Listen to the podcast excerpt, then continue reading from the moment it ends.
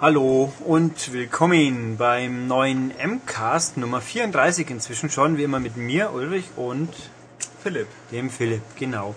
Und wir haben hier in unserem beschaulichen, kleinen, schwäbischen, bayerisch-schwäbischen Örtchen spannende Sachen erlebt die Tage, nämlich es schneit. Philipp kennt Schnee eigentlich gar nicht. Äh, doch, aus alljährlichen Snowboard-Urlauben schon. Ja, aber nicht in echt. Äh, natürlich in echt. Das sind garantiert Kunstschneepisten, gibst du? Nein, in den österreichischen Alpen gab es auch richtigen Schnee. Ja, dann hast du halt nicht schön bayerisch-schwäbischen Schnee bisher gesehen.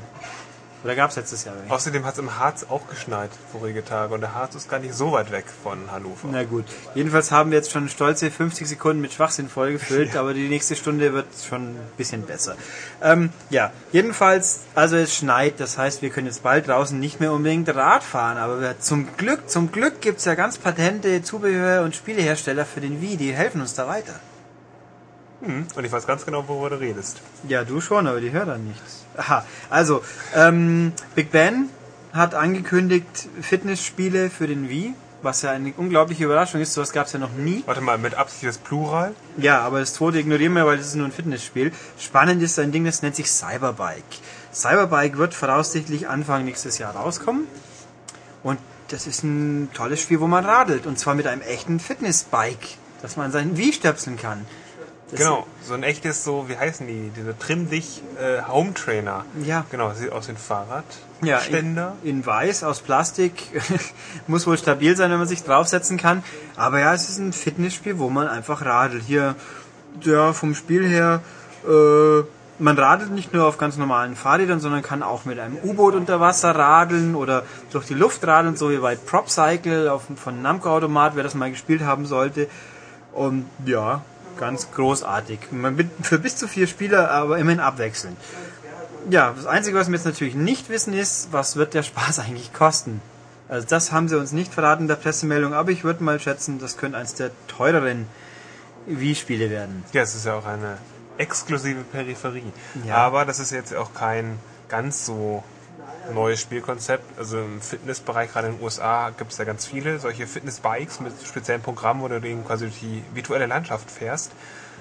Ja, und das ist jetzt was für zu Hause. Dass man Ja. zu Hause quasi ein bisschen mehr Abwechslung hat, als nur auf dem Home Trainer zu sitzen und irgendwelche Daily Soaps zu gucken. Ja, und äh, aber es sind offenbar, also von der Packung und den Screenshots her zu, zu schließen, hat man nicht seine Mies dabei, sondern sowas ähnliches wie Mies. Also es sieht sehr ähnlich aus, ist aber nicht ganz das gleiche. Frage ich mich, wieso Microsoft, äh, Microsoft, pardon, Avatar ist was anderes, wieso Nintendo die Mies da nicht nahe lässt oder ob die irgendwie sonst einen Grund haben, sich andere Figuren einzubauen. Aber gut, wir haben es noch nicht selber gesehen, keine Ahnung, ob das Ding jetzt stabil genug ist für den durchschnittlichen Videospieler oder nur für diese sportliche Frau, die in den Promobildern zu sehen war, aber ja, gucken wir mal. Was haben wir sonst Spannendes? Ja, es gibt mal wieder neue Nicht-News eigentlich fast zu Metal Gear Solid. Nämlich, Peace Walker natürlich. ja, in dem Fall jetzt Peace Walker. Ähm, zum einen baut äh, Kojima-san die äh, Software von Yamaha ein, so Vocaloid-Software. Heißt sie Vocaloid, what- wie auch immer. Ähm, damit können dann Waffen im Spiel, die künstliche Intelligenz haben, singen und dich anschreien, wenn, wenn sie auf dich, auf, bei Angriffen auf dich verwendet werden. Also, äh, ja. Warte mal, die Waffen schreien mich an. Ja, die Waffen können dann singen. Die, so dass das singende Schwert, das dann, äh, ja, singende Schwert, die singende Wumme sagt, hey Sieg, ich schieß dich tot, la la la, was auch immer, keine Ahnung. Das ist schon erschreckend genug, finde ich, der Gedanke, wenn ich das singen würde. Oder sie schreien einen an. Ich meine, klar, ich will ja schon immer meinen Gegner auf mich aufmerksam machen, dass ich jetzt gleich schießen werde. Also, es klingt total bescheuert, ähm, war in dem Spiel bei Nemo wahrscheinlich nicht drin, sonst hätte es Michael auch mal bemerkt. Ähm, ja, aber die andere super sensationelle Info ist, in den 2D-Cutscenes kann man interaktiv irgendwas tun. Nämlich die Kamera bewegen oder zoomen und dann die Klamotten der Leute näher inspizieren. Hier steht bei einer Frau Pass, haben wir da letzte Woche drüber geredet? Oder vorletzte? wahrscheinlich, und ich habe es schon wieder vergessen, weil es mich interessiert hat. Äh, da kann man schauen, was für eine Uniform unter ihrem Mantel anhat und was dann da noch drunter ist. Klingt für mich wie ein Handy, hey, interaktiv, du kannst endlich sehen, wie jetzt Videospielcharaktere nackt aussehen. Also, keine Ahnung. Ich habe ähm, aber unseren Metal Gear Solid Experten Michael befragt, was das denn immer soll, diese schlüpfrigen Witze oder Anzüglichkeiten. Und er hat mir gesagt, dass Kojima darauf geantwortet hat, vor weiß ich nicht wann, ähm, das dient alles Unterhaltung. ja, klar. Deswegen. Tut's, tut's ja auch, aber irgendwie, naja, also ich könnte ja mal schwören, bei Metal Gear 4 konnte man die Kamera auch schon bewegen in den Cutscenes, aber Ja, ist so. Also ich meine, schon im allerersten Metal Gear Solid gab es das. Also Das- dass man so bestimmte Kamerawinkel haben konnte, dass man da irgendwie in Ausschnitt gucken kann oder die kann- errötet oder sonst wie. ja, erröten, richtig, das war aber glaube ich im Spiel nicht einer Cutscene.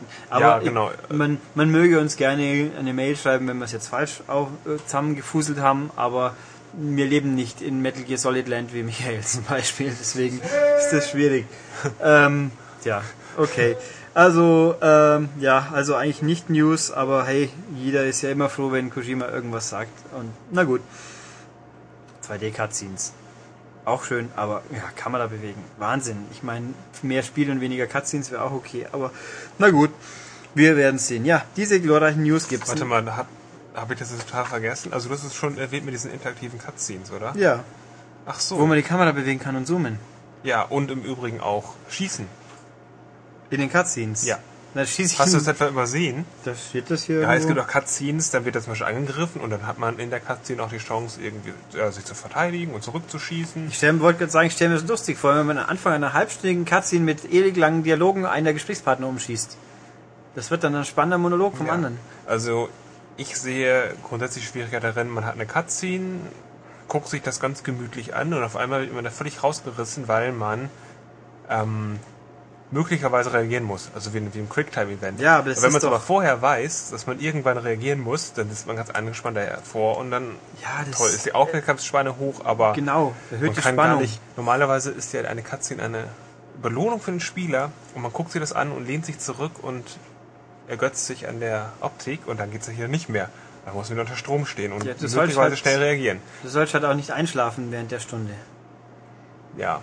Ich Mhm. halte das zumindest für Komisch. ja, zweifelhaft, ob das Ja. so gut ist für einen Spieler. Ja, kann man. Ja. Dann haben wir ein anderer wichtiger japanischer Entwickler, nämlich Herr, Herr oder San Yamauchi Kazunori. Ähm, also Gran Turismo 5. Der sagt mal wieder, ich könnte schwören, ich habe das vor ein paar Monaten schon mal irgendwo gelesen. Ja, Gran Turismo 5 ist jetzt eigentlich fertig. Eigentlich ist es ja alles mehr oder weniger fertig. Wir polieren bloß noch ein bisschen. Das macht er aber schon seit ein paar Jahren. Ja, damit man eben das ultimative Ähm, Ja, Spiel ich finde das Zitat so schön. Wir können es jederzeit rausbringen, wenn wir wollten, aber wir wollen halt so das tolle Gefühl für die Leute ähm, produzieren. Hey, haben, hätten sie wirklich so viel reinstopfen müssen? Ähm, Genau, das City so gut wir aussehen. wollen die Erwartungen der Leute übertreffen. Ja, ich glaube, das wird er nicht schaffen, weil die Leute erwarten jetzt schon den, den Mond und die Welt und was noch alles. Ähm, ich finde so Aussagen einfach saublöd, es tut mir leid. Ähm, dein Spiel ist seit fünf Jahren am Rumgeschraube, die Leute wollen es endlich spielen und dann kommt schon mir, ja, es ist schon fertig und ich lasse euch jetzt trotzdem nochmal sechs Monate warten, damit halt dann zwei Pixel mehr noch blitzen oder was. Ich, ich weiß es nicht. Ähm, wir werden es ja sehen, wenn es rauskommt im März. Glauben wir das mal einfach wirklich. Ähm, aber ich bin ja skeptisch. Es wird schon und ich meine, dies, was jetzt auch immer lustig ist, die Screenshots, die rauskommen, haben eine Auflösung von 4300 irgendwas, glaube ich, auf 3000. Es ist toll, dass euer Spiel in Hyperauflösung klasse aussehen würde. Da kann ich mir bloß nichts von kaufen, weil ich könnte sogar vier Fernseher nebeneinander stellen und trotzdem kriege ich nicht so eine Auflösung hin. Obwohl, das wäre mal, das wäre mal eine Option. Gran Turismo 5 erlaubt, vier Monitore in einer 2x2-Reihe anzuschließen, um dann die Superauflösung zu produzieren. Weil das wäre noch viel, viel cooler, wie dieses langweilige drei Monitore nebeneinander, was Forza ja schon seit zwei Folgen macht. Nein, wir wollen die Vierfachauflösung. Ja, spitze. Ich bin voll, was sagt mir den jetzt noch, dann verschiebt sich das Spiel nochmal drei Monate. Mhm. Super, also lassen wir das besser. ja, also Gran Turismo wie immer. Ich meine, vielleicht bauen sie jetzt in den letzten drei Monaten noch das Spiel ein, was sie in PSP Gran Turismo vergessen haben. Ach so, den Karrieremodus meinst Ja, das könnte auch sein. So. Ja, gut, nee. Ähm, so viel dazu. Dann weiter zu einem Spiel, das definitiv in einem Monat ungefähr rauskommt, nämlich Assassin's Creed 2, respektive wie es weitergehen könnte. Genau, und darum geht's nämlich. Das Spiel ist noch nicht mal erschienen, also der zweite Teil. Da redet der zuständige Producer, wenn ich es wüsste, wie der ausgesprochen wird, Sébastien Puel. Ich sag Puel. Ja, ein Franz Es wird ein Franzose sein. Franco-Kanadier, keine Ahnung. Ähm, redet schon beim dritten Teil. Und äh, deutet da so gewisse Sachen an. So, die denken lauter darüber nach, einen weiblichen Assassinen einzusetzen. Aber das müsste natürlich, das könnte nicht einfach so machen, dann müsste man also über die entsprechende Epoche nachdenken, weil Zeit oder Zeitalter spielt Assassin's Creed eine sehr wichtige Rolle und da muss das Setting eben stimmen. Und da könnten sie sich vorstellen, den Zweiten Weltkrieg da zur Hand zu nehmen. Denn bekanntlicherweise war da ja Krieg und hauptsächlich haben Männer gekämpft und die Frauen haben so ein bisschen die, ja, die Wirtschaft angetrieben, angekurbelt. Und daher könnte es gut passen, dass er eine weibliche Assassinin ist. Wie auch immer das dann aussehen soll. So. So. wie Velvet Assassin vielleicht. Genau. Das ja okay war. Und unglaublich viele Leute interessiert hat, weil das Entwicklungsstudio gleich nach zugemacht hat. Ja, die Replay Studios haben, ich will nicht sagen kurz danach, aber doch einige Wochen später, äh, haben zugemacht, ja, Insolvenz angemeldet. Ähm, so, jetzt kann man darüber streiten, ob das toll ist, Zweiter Weltkrieg schon wieder, wäre natürlich was ganz anderes. Aber es gäbe ja auch so viele andere schöne Szenarien, sowas wie das römische Imperium oder Griechenland und Sparta oder Vorderasien, Orient. Oder Sodom und Gomorra. Also all die Sachen, die Schauplätze, die man noch nicht so kennt, ja, die wären gut. Ja, Und Zweiter Weltkrieg, mh, ja, das könnte ich mir auch spannender vorstellen. dann springen die so durch zerstörte Gebäude. Oder das alte Ägypten, wenn man dann durch die Pyramide turnt, dann findet man so einen komischen Metallroboter, so einen großen. Meinst du Transformers? Ja, Okay. wäre das nicht ganz toll. Ja. dann, äh, naja, aber das sind ja auch alle Spekulationen. Ja. Der zweite Teil muss erstmal rauskommen. Da gibt es sowieso nach dem zweiten, im zweiten Teil mit Sicherheit wieder einen Cliffhanger auf dem dritten, weil im dritten Teil, also im dritten Teil soll auf jeden Fall kommen. Ach ja, und angesprochen auf die Frage so, ähm, gibt es einen dritten Teil? Gibt es die lapidare Antwort, ja, wir könnten sogar 35 machen, also wenn ich, ihr dann wollt. ich meine, wenn man, man, fragt Ubisoft äh, nach Fortsetzungen, ich glaube, Stand, Fuß, äh, Faustregel, Spiel verkauft sich, Fortsetzung kommt, Punkt. Jo, Und selbst wenn es mal nicht so gut läuft, beim nächsten Teil klappt schon wieder. Sie so Red Steel, glaube ich, oder? Prince of Persia war halt, wollte ich gerade eher sagen. Das zweite war ja halt, nee, das ist gelogen. Das zweite hat sich ja besser verkauft wie das erste. Richtig. Also, die, das, also Ubi ist dem Konzept der Fortsetzungen nicht fremd, sagen wir es mal so. Und das kann man jetzt streiten, wie gut oder schlecht man es findet, aber egal. Also, der meint, ja, sie können 35 Assassin's Creeds machen. Das geht schon. Also, genug Auswahl haben sie. Ähm, ich glaube, 72 Jahren sind wir alle nicht mehr da, um das festzustellen, ob das passiert ist, aber ja. Ähm, ja, ob man, also eine Frau als Hauptcharakter, ähm, finde ich, fühlt sich ein bisschen komisch an, weil ja schließlich Desmond ein Mann ist.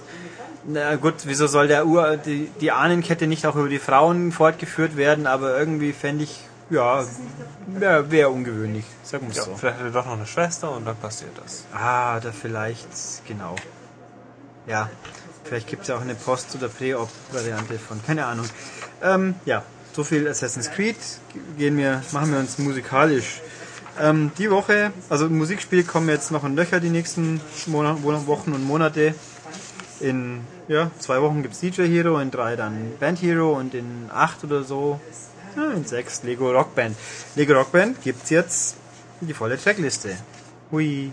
Wie viele sind es denn? Ja, 45. Also ich muss sagen, ich finde die, die Summe finde ich ein bisschen wenig zugegeben, hat Beatles Rockband auch nicht mehr, aber ähm, ja, kann man streiten, wieso ist es da besser, aber es ist halt Beatles und da hat man halt 100 Pro genau das, was man alles will. Bei Sammelsurium Spielen läuft man immer Gefahr, Lieder zu erwischen, die man nicht will. Aber diese Tracklist ist tatsächlich, ist ist relativ kurz, aber ziemlich gut. Also nehmen wir mal ein paar Sachen raus. Äh, Dass zwei Queen-Lieder drin sind, weiß, wussten wir schon. We Are the Champions und We Will Rock You. Wir haben Ghostbusters von Ray Parker Jr. Das ist mal wirklich was Frisches. Wir haben, Razorlight sehe ich sofort. das kenne ich, Ich nicht mal The wieder mal. Coral sofort. Wen? Links habe ich The Coral. Äh, The Cooks. Der, der Coral sagt mir auch nichts. Prima. Alles Philipp so- zieht wieder genau die Sachen raus, die ich wieder nicht kenne. Ja, das sind so die guten Sachen. Oder Supergrass, also schöne Sachen aus, äh, von der Insel. Ja, diese Hives Tick Tick Boom. Ich meine, wer jetzt mal Forza 3 gespielt hat bis dahin, kann es wahrscheinlich nimmer hören, weil da kommt das Lied öfters. Ähm, was fand ich noch gut? Äh, ja, Final Countdown natürlich von Europe. Gut, das wissen wir schon länger, aber das ist natürlich trotzdem cool. Ähm, nein. Doch, das ist kultig. Und von The Automatic Monster, das finde ich sehr angenehm. Also, das, diese Tracklist ist offensichtlich recht äh, UK-lastig, würde ich sagen, was ich aber auch gut finde. Also besser wie Band Hero, die bekannten Lieder sind schon viele sehr amerikanische dabei. Da kann man jetzt wieder streiten. Also kurz gesagt, diese Tracklist ist richtig gut. Und dann gibt es auch noch weitere Infos. Wir wissen ja auch schon, ähm, David Bowie wird rumhüpfen als Pixelfigur, äh, Pixelfigur, als Lego-Figur, Iggy Pop wird rumhüpfen als Lego-Figur. Ähm, was man jetzt inzwischen auch gelesen hat, Brian May taucht auf, was jetzt angesichts zweier Queen-Lieder keine so gewaltige Überraschung ist. Ob jetzt wiederum der gute Freddie Mercury auch auftaucht, weiß ich nicht, aber bei Lego-Figuren ist es eigentlich eh schon wurscht. So ähnlich sehen die sich dann auch nicht. Hm, kann man schnell im Editierbaukasten machen. Ja, dann es gibt und der Punkt ist, was ja auch bekannt war, man kann die Lieder importieren, exportieren, irgendwas. Also das ist jetzt genauer spezifiziert. Bei Lego Rock Band kann man nur Songs kaufen. Im Lego Rock Band Store werden nur Songs auftauchen, die familienfreundlich sind. Okay. Also die ein böses Schimpfwort im Titel enthalten. Die werden zum Beispiel nicht in Lego Rock Band kaufbar sein. Das heißt dann aber auch, dass diese Lieder, alle diese Lieder zumindest nicht gekürzt sind oder rausgepiept sind. Ja, doch, das werden sie ja- sicher auch sein, weil du Okay. nämlich bei, äh, ich kann mal darauf schwören, dass bei Rockband 1 und 2, die sind auch gepiepst, äh, nicht gepiepst, sondern halt einfach ausgefadet, wie es halt so üblich ist. Da bin ich mal ziemlich sicher. Ähm, ja. Also das hier ist so, da haben scheinen auch schon Leute, äh, Zensur, aber das hat mit Deutschland nichts zu tun, da sind die Amis halt so drauf. Und ich glaube, ich kann es auch nachvollziehen irgendwo. Es soll ja ein kinderfreundliches Spiel sein und Mai, da muss ich nicht die schlimmsten, die schlimmsten Speed- und Thrash-Metal-Sachen zulassen. Weil ja, aber das ist gut, das hat ja nichts mit Kinderfreundlichkeit zu Außerdem- tun von den Texten. ich Es bin geht mir- nur um die Texte. ich bin mir relativ sicher, diese Lieder kann man dann auch halt einfach übers Dashboard kaufen und dann auch spielen, wer es denn unbedingt haben will. Also im, eher wird, also eher ist ja wohl anzunehmen, dass die Leute Lieder exportieren wollen und in Rockband 2 weiterspielen wollen. Das wird auch gehen. Ähm, das ist allerdings ein bisschen kurios, dass es relativ kompliziert wirkt, wie es gehen soll. Ähm, hier steht, im Handbuch ist ein Code, den man auf einer Webseite eingibt. Auf dieser Webseite wird einem dann erklärt, wie man die Exportfunktion freischaltet im Spiel. Und dann muss man eine geringe Gebühr zahlen. Was die kosten wird, weiß ich nicht. Ich habe in Amerika habe ich irgendwo gelesen 10 Dollar, was recht viel wäre, weil beim bei Rockband 1 waren es 5 ohne Gewehr. Diese Zahl habe ich hier noch nicht. Ähm, ja, und dann kann man es exportieren und wie es aussieht, wohl alle Lieder. Da könnte sich dann Guitar Hero mal eine Scheibe von abschneiden, aber hier scheinen alle 45 Lieder exportierbar zu sein. Ich kann ich den Rockband 1 oder 2 spielen. Das ist doch Jo. fein.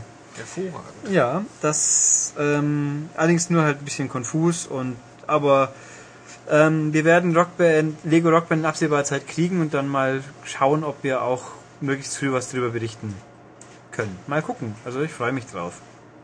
Also das, Inst- das Lego-Instrumente gibt's nicht. Das ist natürlich schade. Na gut.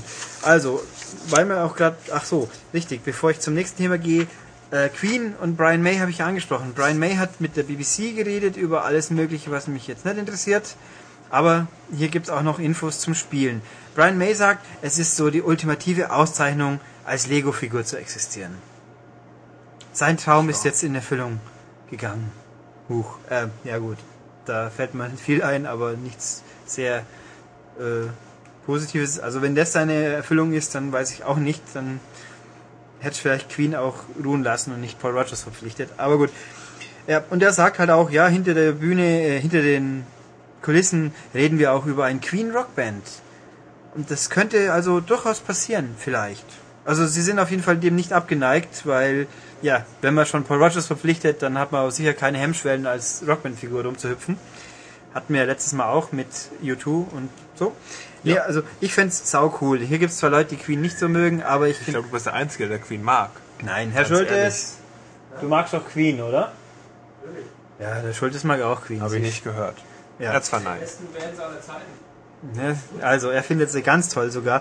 Also ich finde Queen ist halt prädestiniert für ein Rockband, weil lange Karriere, viele unterschiedliche Sachen, könnte sau cool sein. Und hoffentlich auch wie Beatles nur mit Queen-Songs. Wir haben allein drei Greatest Hits und davon sind mindestens zweieinhalb echt cool. Ähm, also ich fände super. Das hätte was wirklich, wirklich Tolles äh, und Van Halen könnte behalten. Ja, Aber das ist auch eine man andere Serie. könnte vielleicht auch Nirvana Foo Fighters machen. Nee, Das wäre auch gut. nein. Die Courtney hat doch schon erkannt, dass das ganz böse ist.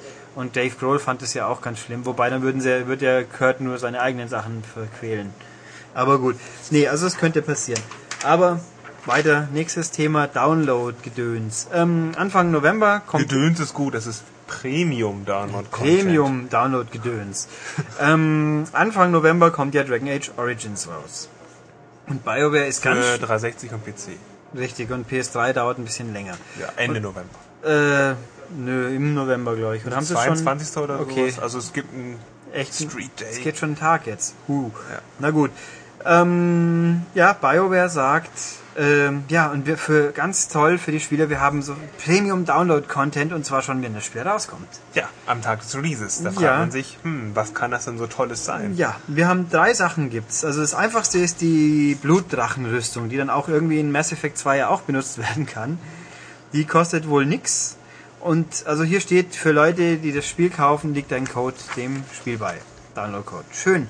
Ähm, dann gibt's noch der Stone Prisoner. Oder das ist eine Ergänzung, wo man dann einen, Moment, wie war's hier? Einen Man kann Shale spielen, einen Steingolem, Ja. der wo im Spiel auftaucht und den man so nicht spielen kann, aber wenn man diesen Gutschein einlöst, dann ist der ja, Mhm. Ja. spielbar, auflevelbar. Ja, wir haben und Ja. dann haben wir die persönliche Hintergrundgeschichte des Golems kann man enthüllen und neue einzigartige Quests entdecken, Ja. laut PR Speak. Ähm, wie ich das ursprünglich gelesen habe, da stand 15 Euro kostet der Spaß. Da habe ich mir gedacht, seid ihr bescheuert. 15 Euro, das Spiel ist frisch raus, wollt ihr mich verarschen. Stellt sich raus, ja, das ist zweischneidig, weil nämlich wer das Spiel kauft, kriegt auch einen Download-Code zu diesem Kram. Und die 15 Euro ist für die Leute, die es extra downloaden wollen. Da kann man natürlich sagen, wer ist denn so doof? Aber da ist tatsächlich mal Gebrauchtspielkäufer, die können das dann noch bekommen. Hat was. Die müssen dann zwar 15 Euro ablatzen, was dann nicht wenig ist, aber es geht zumindest. Ja. Und wenn man sich das dann mal zusammenrechnet, 15 Euro darauf, vielleicht 15 Euro gebraucht nach, was weiß ich, x Monaten, Ja. dann kann man es auch gleich neu kaufen. Ja, richtig. Und aber das wollen die wahrscheinlich auch. Ja, das ist, aber wenigstens kann man. Also so wie es aussieht bei Forza, das ist jetzt, eine, da gibt es ja auch einen Code im Spiel zum Download, der scheint nicht, dieser Inhalt scheint nicht separat angeboten zu werden. Sprich bei Forza, wer die zwei Strecken und die zehn Autos will, kauft das Spiel gefälligst neu. EA und BioWare haben hier immerhin gesagt, ja, wenn ihr unbedingt gebraucht wollt, dann wollen wir euch zwar auch abkassieren, aber wenigstens könnt ihr das dann machen. Bist du sicher, dass sie es so sehen? Ich glaube wirklich, sehe dass das sie so. das, ähm, das den Gebrauch mag ja nicht gerade schwächen, aber dem so einen kleinen, kleinen Stein in den Weg legen Ja, sie legen einen kleinen Stein, aber sagen wir zumindest halt, ja, wir legen euch keinen großen Stein in den Weg. Also ihr könnt das noch. Naja, und dann gibt's noch ein Download-Paket, ein Premium-Download-Paket, ein Warden's Keep. Das scheint mir relativ traditionelles. Wir haben halt hier noch eine Sidequest oder sowas zu sein. Oder habe ich irgendwas übersehen? Es gibt einen ganz neuen Stützpunkt mit ganz vielen neuen Händlern, eine Gruppentruhe, da kann, glaube ich, jeder seinen Kram reinpacken und überall aufmachen, so wie Rollenspiel typisch. Und was noch? Äh, ja, Quests, gibt eine Festung. Gegenstände und so weiter. Neue Rüstung, also im Grunde so ein neues Mini-Abschnitt. Mhm. Und das wird dann ungefähr 7 Euro kosten. Umgerechnet in Punkte und echte Euro und sonst was. Und das ist nur dabei, wenn man die Digital Deluxe Edition kauft. Ich habe jetzt gerade keine Ahnung, welche dieser komischen Special Editions von Dragon Age es ist. Aber das kriegt man als Standardkäufer wohl nicht.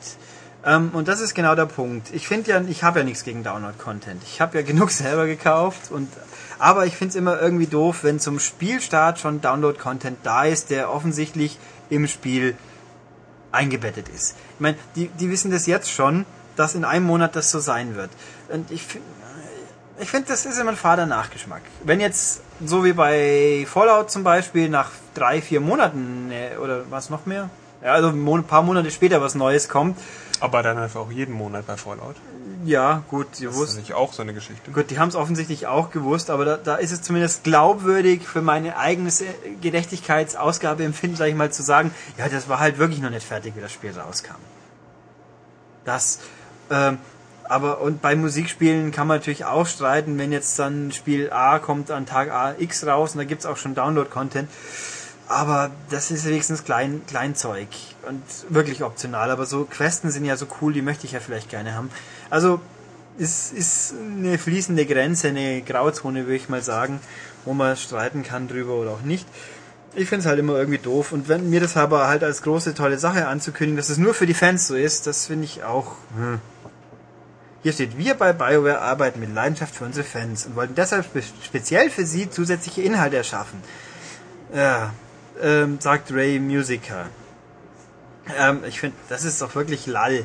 Für wen habt ihr das denn sonst gemacht? Für Leute, die Dragon Age net wollen, nicht mögen, habt ihr sicher keinen Download-Content programmiert. Das will ja schließlich gekauft werden. Also, ja, ich finde es halt ein bisschen doof.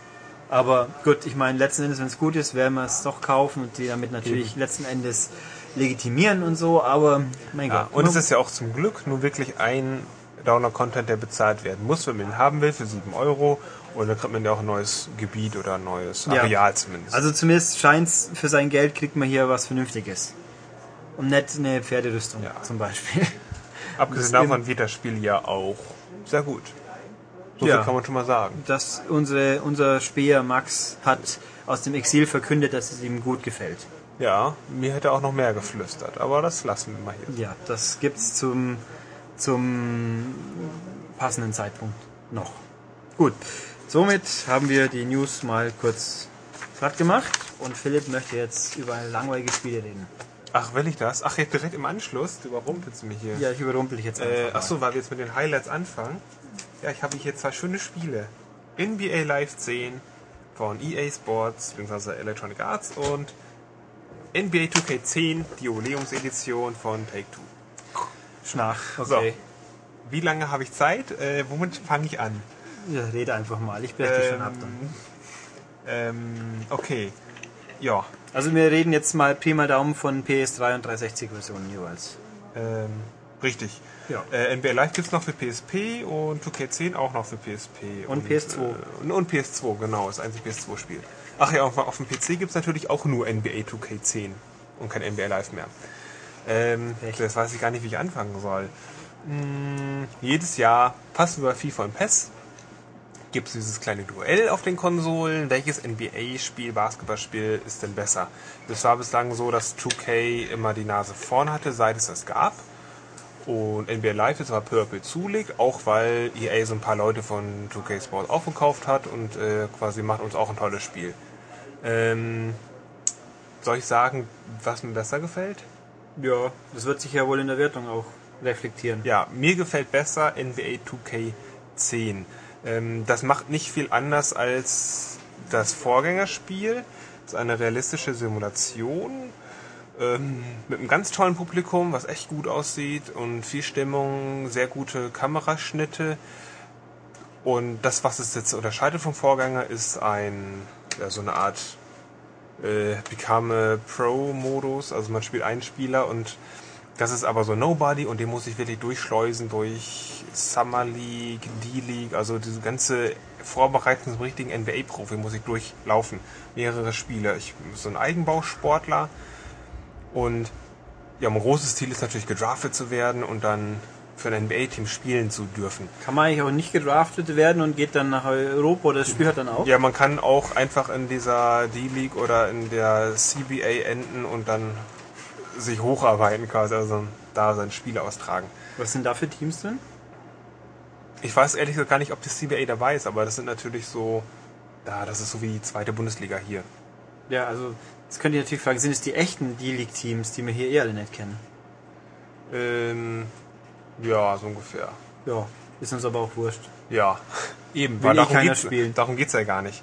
Ähm, denn es geht darum, wie dieses Spiel das umsetzt, ähm, dass ich allein auf dem Feld stehe und wie ein richtiger Basketballer agieren muss. Also jede Aktion wird bewertet. Ob ich jetzt einen richtigen Pass spiele, ob ich jetzt den Gegner richtig decke oder, oder Punkte zulässt, ob ich meinen Mitspieler in Szene setze.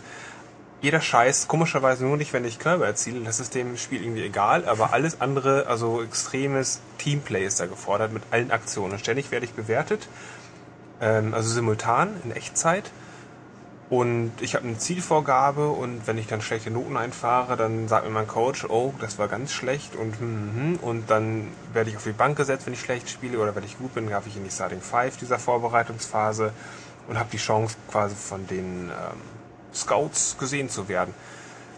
Und das macht unglaublich viel Spaß, wenn man mal Basketball gespielt hat und sich ein bisschen auskennt mit der ganzen Geschichte. Äh, Ulrich, du bist so begeistert. Ja.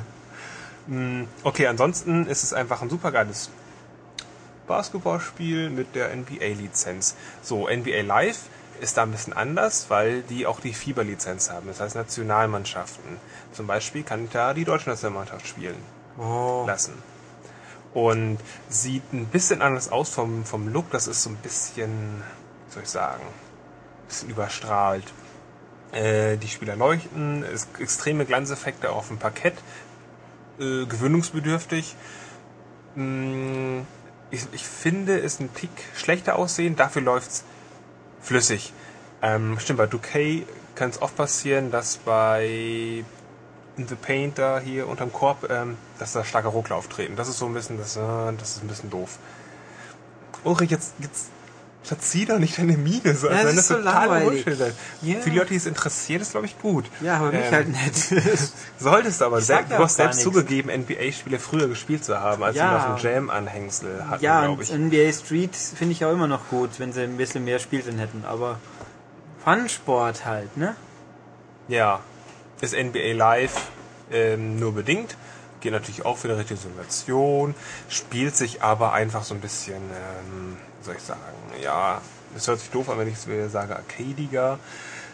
Ich finde, ein großes Problem ist ganz oft, früher hatte NBA Live dieses Problem, dass der gegnerische Aufbauspieler so unglaublich stark war und alle Punkte hat, immer durchgezogen ist und irgendwelche abstrusen Korbleger äh, gemacht hat.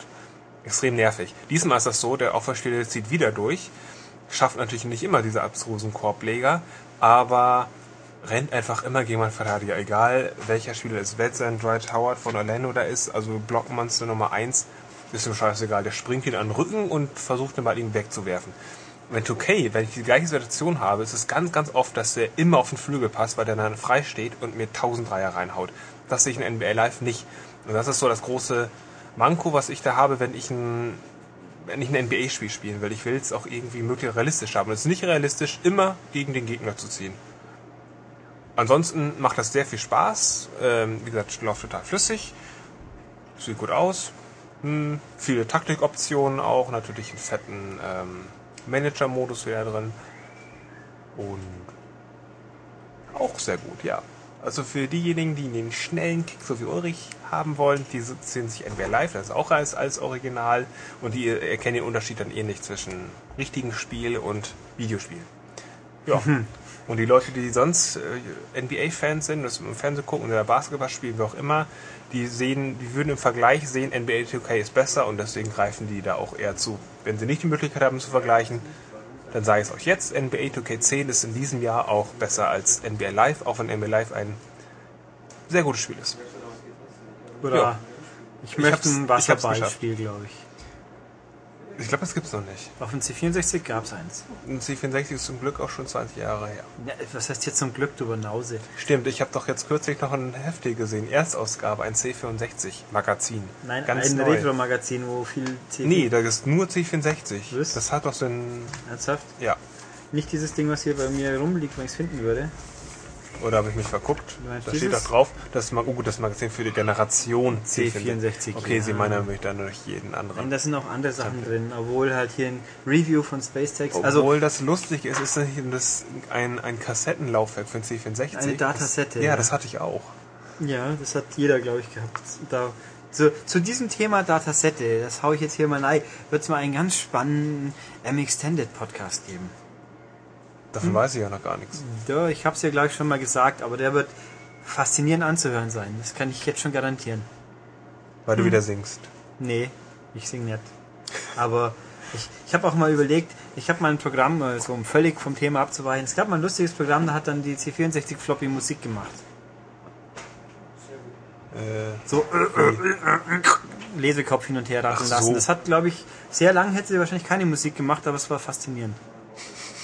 Na gut. Okay. Ähm, ja, damit genug C4. Also, ach so, ich, ich sag's jetzt mal hier einen Plug, weil mir ein, eine freundliche Werbung für die netten Menschen, die uns dieses Heft geschickt haben. Das Heft heißt Return, kommt vierteljährlich raus, das Magazin für die Generation C64. Da sind auch Leute mit beteiligt, die bei uns die News und Themen beitragen.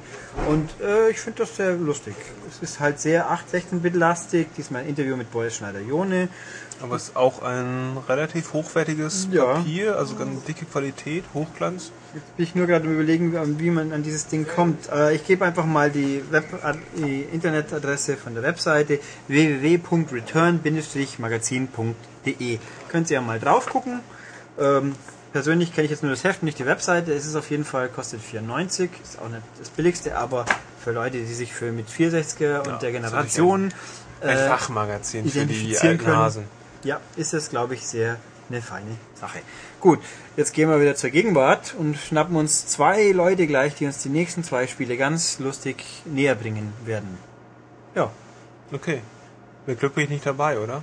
äh, ja, Philipp nimmt jetzt eine Auszeit, weil wir hier ein bisschen was zu tun haben, aber ich werde meine, wie immer, hochkarätig interessanten und kompetenten Kommentare zu Spielen, die ich nicht gespielt habe, beisteuern. Du schaffst das euch. Ich schaff das. So, wie angekündigt, Philipp ist erstmal geflüchtet, weil hier zwei andere bescheuerte Menschen da sind, nämlich der eine. Ulrich Steppberger? Nein, der ist Der war nicht schlecht. zwei andere bescheuerte Menschen. Der eine war ja schon da und deswegen könnt ihr denken, ja, also das war der komische. Dann kann's ja, kann ja der zweite nur noch der Schultes sein. Stimmt. Da, da Schuld ist da Herde und die reden jetzt über zwei Spiele, also hopp. Vorweg eine Info für dich, Ulrich. Man sieht nicht, wenn du mit dem Finger auf uns deutest. Aber man hört's. Das hört man, weil du deine Finger so schnell bewegst. Ja. Äh, Wie in diesen Karate-Filmen damals mit Bruce Lee. Philipp, tausch mal. Okay, jetzt Spaß beiseite, geh mal weg. Oh Gott. Sehr gut. Au. Was hast du in deinem Kaffeebecher drin? Darf, ich weiß mal, darf ich mal riechen? Bitte. Das ist ja hier schon starker Tobak. Ja, oh Gott. Trinktobak. Also wenn Sie mal anfangen normal zu denken, dann reden Sie jetzt über zwei Spiele. Und Du kannst es ja rausschneiden, wenn es dir nicht passt. Ja. Wieso? Wer weiß eurer Doofheit, muss ich doch nicht rausschneiden. Okay. Ich glaube, ein paar Leute mussten jetzt lachen. Aber jetzt wieder ernsthaft. Ja, apropos Lachen, das ist Zwei ja ein Stück super Stichwort, äh, Oliver. Äh, lachen musste Gott. ich äh, zuletzt auch so ähm, über. Metal Gear Solid? Ähm, nein, eher, eher über das, was die Jungs hier über Metal Gear Solid erzählt haben. So. Aber auch Metal ist natürlich ein perfektes Ja. Stichwort, um zu Brutal Legend zu Das kommen. war jetzt eine super Überleitung von uns beiden. Ja, ich Die war auch gar nicht Ja. erzwungen. Ja, nein, überhaupt nicht. Ich habe eine halbe Stunde vorher äh, dran geübt und dran gefeilt. Ähm, ja, lass uns über Brutal Legend sprechen. Ulrich kennt das Spiel ja noch nicht. Ulrich würde das Spiel auch wahrscheinlich niemals verstehen, weil er äh, mit Metal jetzt nicht so viel anfangen kann wie ich. Und ich. Ich und ich ist kein Metal. Ist kein Metal? Ja, aber vielleicht machen die ja mal noch Metal. Ähm, was nicht sein muss, denn ähm, wie Brutal Legend ja eindrucksvoll zeigt, gibt's ja davon schon genug und das in vielerlei Form, Farbe und Gestalt. Ähm, Ja, vielleicht sollten wir erstmal anfangen und erzählen, was Brutal Legend überhaupt ist. Also Metal. bevor wir über die. Ist es Metal? ja, Es ist, ja, Spiel, würde ich sagen. es ist ein Spiel. ähm, aber das ist nicht so ähm, interessant wie Metal. Ja. Aber was soll man dazu sagen zu Metal? Ähm, dazu kommen wir später. Das ist jetzt ein sogenannter Cliffhanger. Wir reden jetzt erstmal über das Spiel. Achso, Ähm, muss man das jetzt den, den Hörern erklären? was, was ein Cliffhanger ist. Ja. Ähm, das ist Ich glaube, wir müssen auch erklären, wenn, wenn wir ironisch werden, oder? Das ist auch immer so schwer zu verstehen. Das ist jetzt hier nicht geschrieben, aber wir, wir kommen gar nicht zum Thema. Äh, Reden wir über Brutal Legend. Ähm, das ist ja vor ein paar Tagen, nämlich am 13. Oktober, wenn ich mich nicht täusche, erschienen und wurde ja von äh, Hersteller Electronic Arts mit einem riesen Marketing-Hype ähm, angekündigt. Ah, kurze Anekdote. Im Forum behaupten Leute, es gab keinen Marketing-Hype. Sie hätten ihn eigentlich nicht bemerkt. Ähm, ja, was habt ihr denn eigentlich gemacht die letzten paar Monate? Ich weiß auch Das ist nicht. totaler Unsinn. Ich habe bei den, ich glaube, Video Music Awards von MTV sogar Jack Black gesehen mit dicken Muskelanzug und Brutal Legend T-Shirt, der das äh, Publikum erstmal auf Satan eingeschworen hat. Also wenn das kein Marketing-Hype ist, weiß ich auch nicht. Auch bei irgendeinem Sportereignis, glaube ich, in Amerika oder sowas, kam zwischendrin in der Werbung ein, ein Brutal Legends Clip, wenn Ja. ich mich recht erinnere. Das habe ich auch irgendwo gelesen. Ich habe es selber nicht gesehen. Aber irgendwo habe ich das aufgeschnappt. Ähm, vielleicht kann ja einer der Zuhörer mal das verifizieren oder hat es vielleicht gesehen und kann uns dazu auch was schreiben, Ja. Ob das denn so war. Ja, das Interessante jetzt am Brutal Legend ist natürlich, ähm, wie so oft ähm, sind die Erwartungen nach so einem Hype äh, enorm groß und äh, obwohl wir beide ja über Musik sehr oft äh, streiten, was jetzt wahrer äh, Metal ist oder nicht, ähm, sind wir uns bei dem Spiel ja doch ziemlich einig. Du hast den Test geschrieben, also darfst du mal anfangen, darüber Ja, zu also das, das Problem, also bleiben wir doch nochmal bei diesem Marketing und diesem Hype, der im im Vorfeld irgendwie da zustande kam. Ähm, das Problem daran ist, dass sich alles im Vorfeld um den Hack and Slay Part des Spiels gedreht hat. Das Spiel besteht aus drei bis vier verschiedenen Genres, will ich jetzt mal sagen, die äh, gemixt sind. Und im Vorfeld war nur dieser Hack and Slay Part zu sehen, gemixt mit Zwischensequenzen, ähm, wo die, die zugegebenermaßen total abgefahrenen und skurrilen und toll gemachten Charaktere zu sehen sind. Äh, wo auch der, der Wortwitz rüberkommt, äh, dieses äh, überdrehte Metal-Universum und die ganzen Sachen, die da drin äh, noch vorkommen. Äh, das wurde wirklich wunderbar beleuchtet und wir hatten alle dadurch, muss ich zugeben, eine riesen Erwartung daran. Das äh, unterschreibe ich sofort und das impliziert ja schon, dass das fertige Spiel dem nicht so ganz gerecht wird. Oder nicht entspricht, sagen wir mal so. Nicht wirklich, also wir haben ja dem auf unserer Webseite, ist es nachzulesen, eine glatte 70% gegeben. Äh, muss man auch sagen, schon auch ein bisschen beeinflusst mit, mit dem Metal-Bonus. Definitiv. Ähm, wenn man nämlich das Spiel ohne Metal-Brille ansieht und, und zerlegt auf seine, seine Bestandteile, was jetzt so die, die Spielmechanik, äh, Grafik, ähm, alles Mögliche anbelangt, ähm, dann muss man sagen, ist es vielleicht nicht mehr eine 70, sondern eher irgendein 60er vielleicht. Unterschreibe ich auch sofort. Magst du vielleicht zu den, zu den anderen Komponenten noch ein bisschen was erzählen? Du hast das ja auch durchgespielt. Ich habe es natürlich auch durchgespielt, was ja auch nicht besonders lange dauert. Genau. Sechseinhalb Stunden etwa waren es. Ich habe mir dann noch die Mühe gemacht, ähm, da das Ganze ja auch so eine Open-World-Komponente hat, alle verfügbaren Nebenmissionen durchzuspielen. Ich weiß jetzt die genaue Zahl nicht, aber es hat ungefähr nochmal äh, ja, ungefähr zwei Stunden gedauert. Da muss man dann mal Rennen fahren gegen einen Typen, der äh, vom ersten bis zum letzten Rennen immer langsamer ist als ich, egal wie oft ich an irgendeinem kleinen Steinchen mit meinem äh, Automobil hängen bleib. Ähm, man muss äh, anstürmende Gegnerhorden abwehren, äh, mal mit dem äh, Vehikel, mal äh, zu Fuß mit, den, mit der Headbanger-Kolonne und diversen anderen Gefolgsleuten.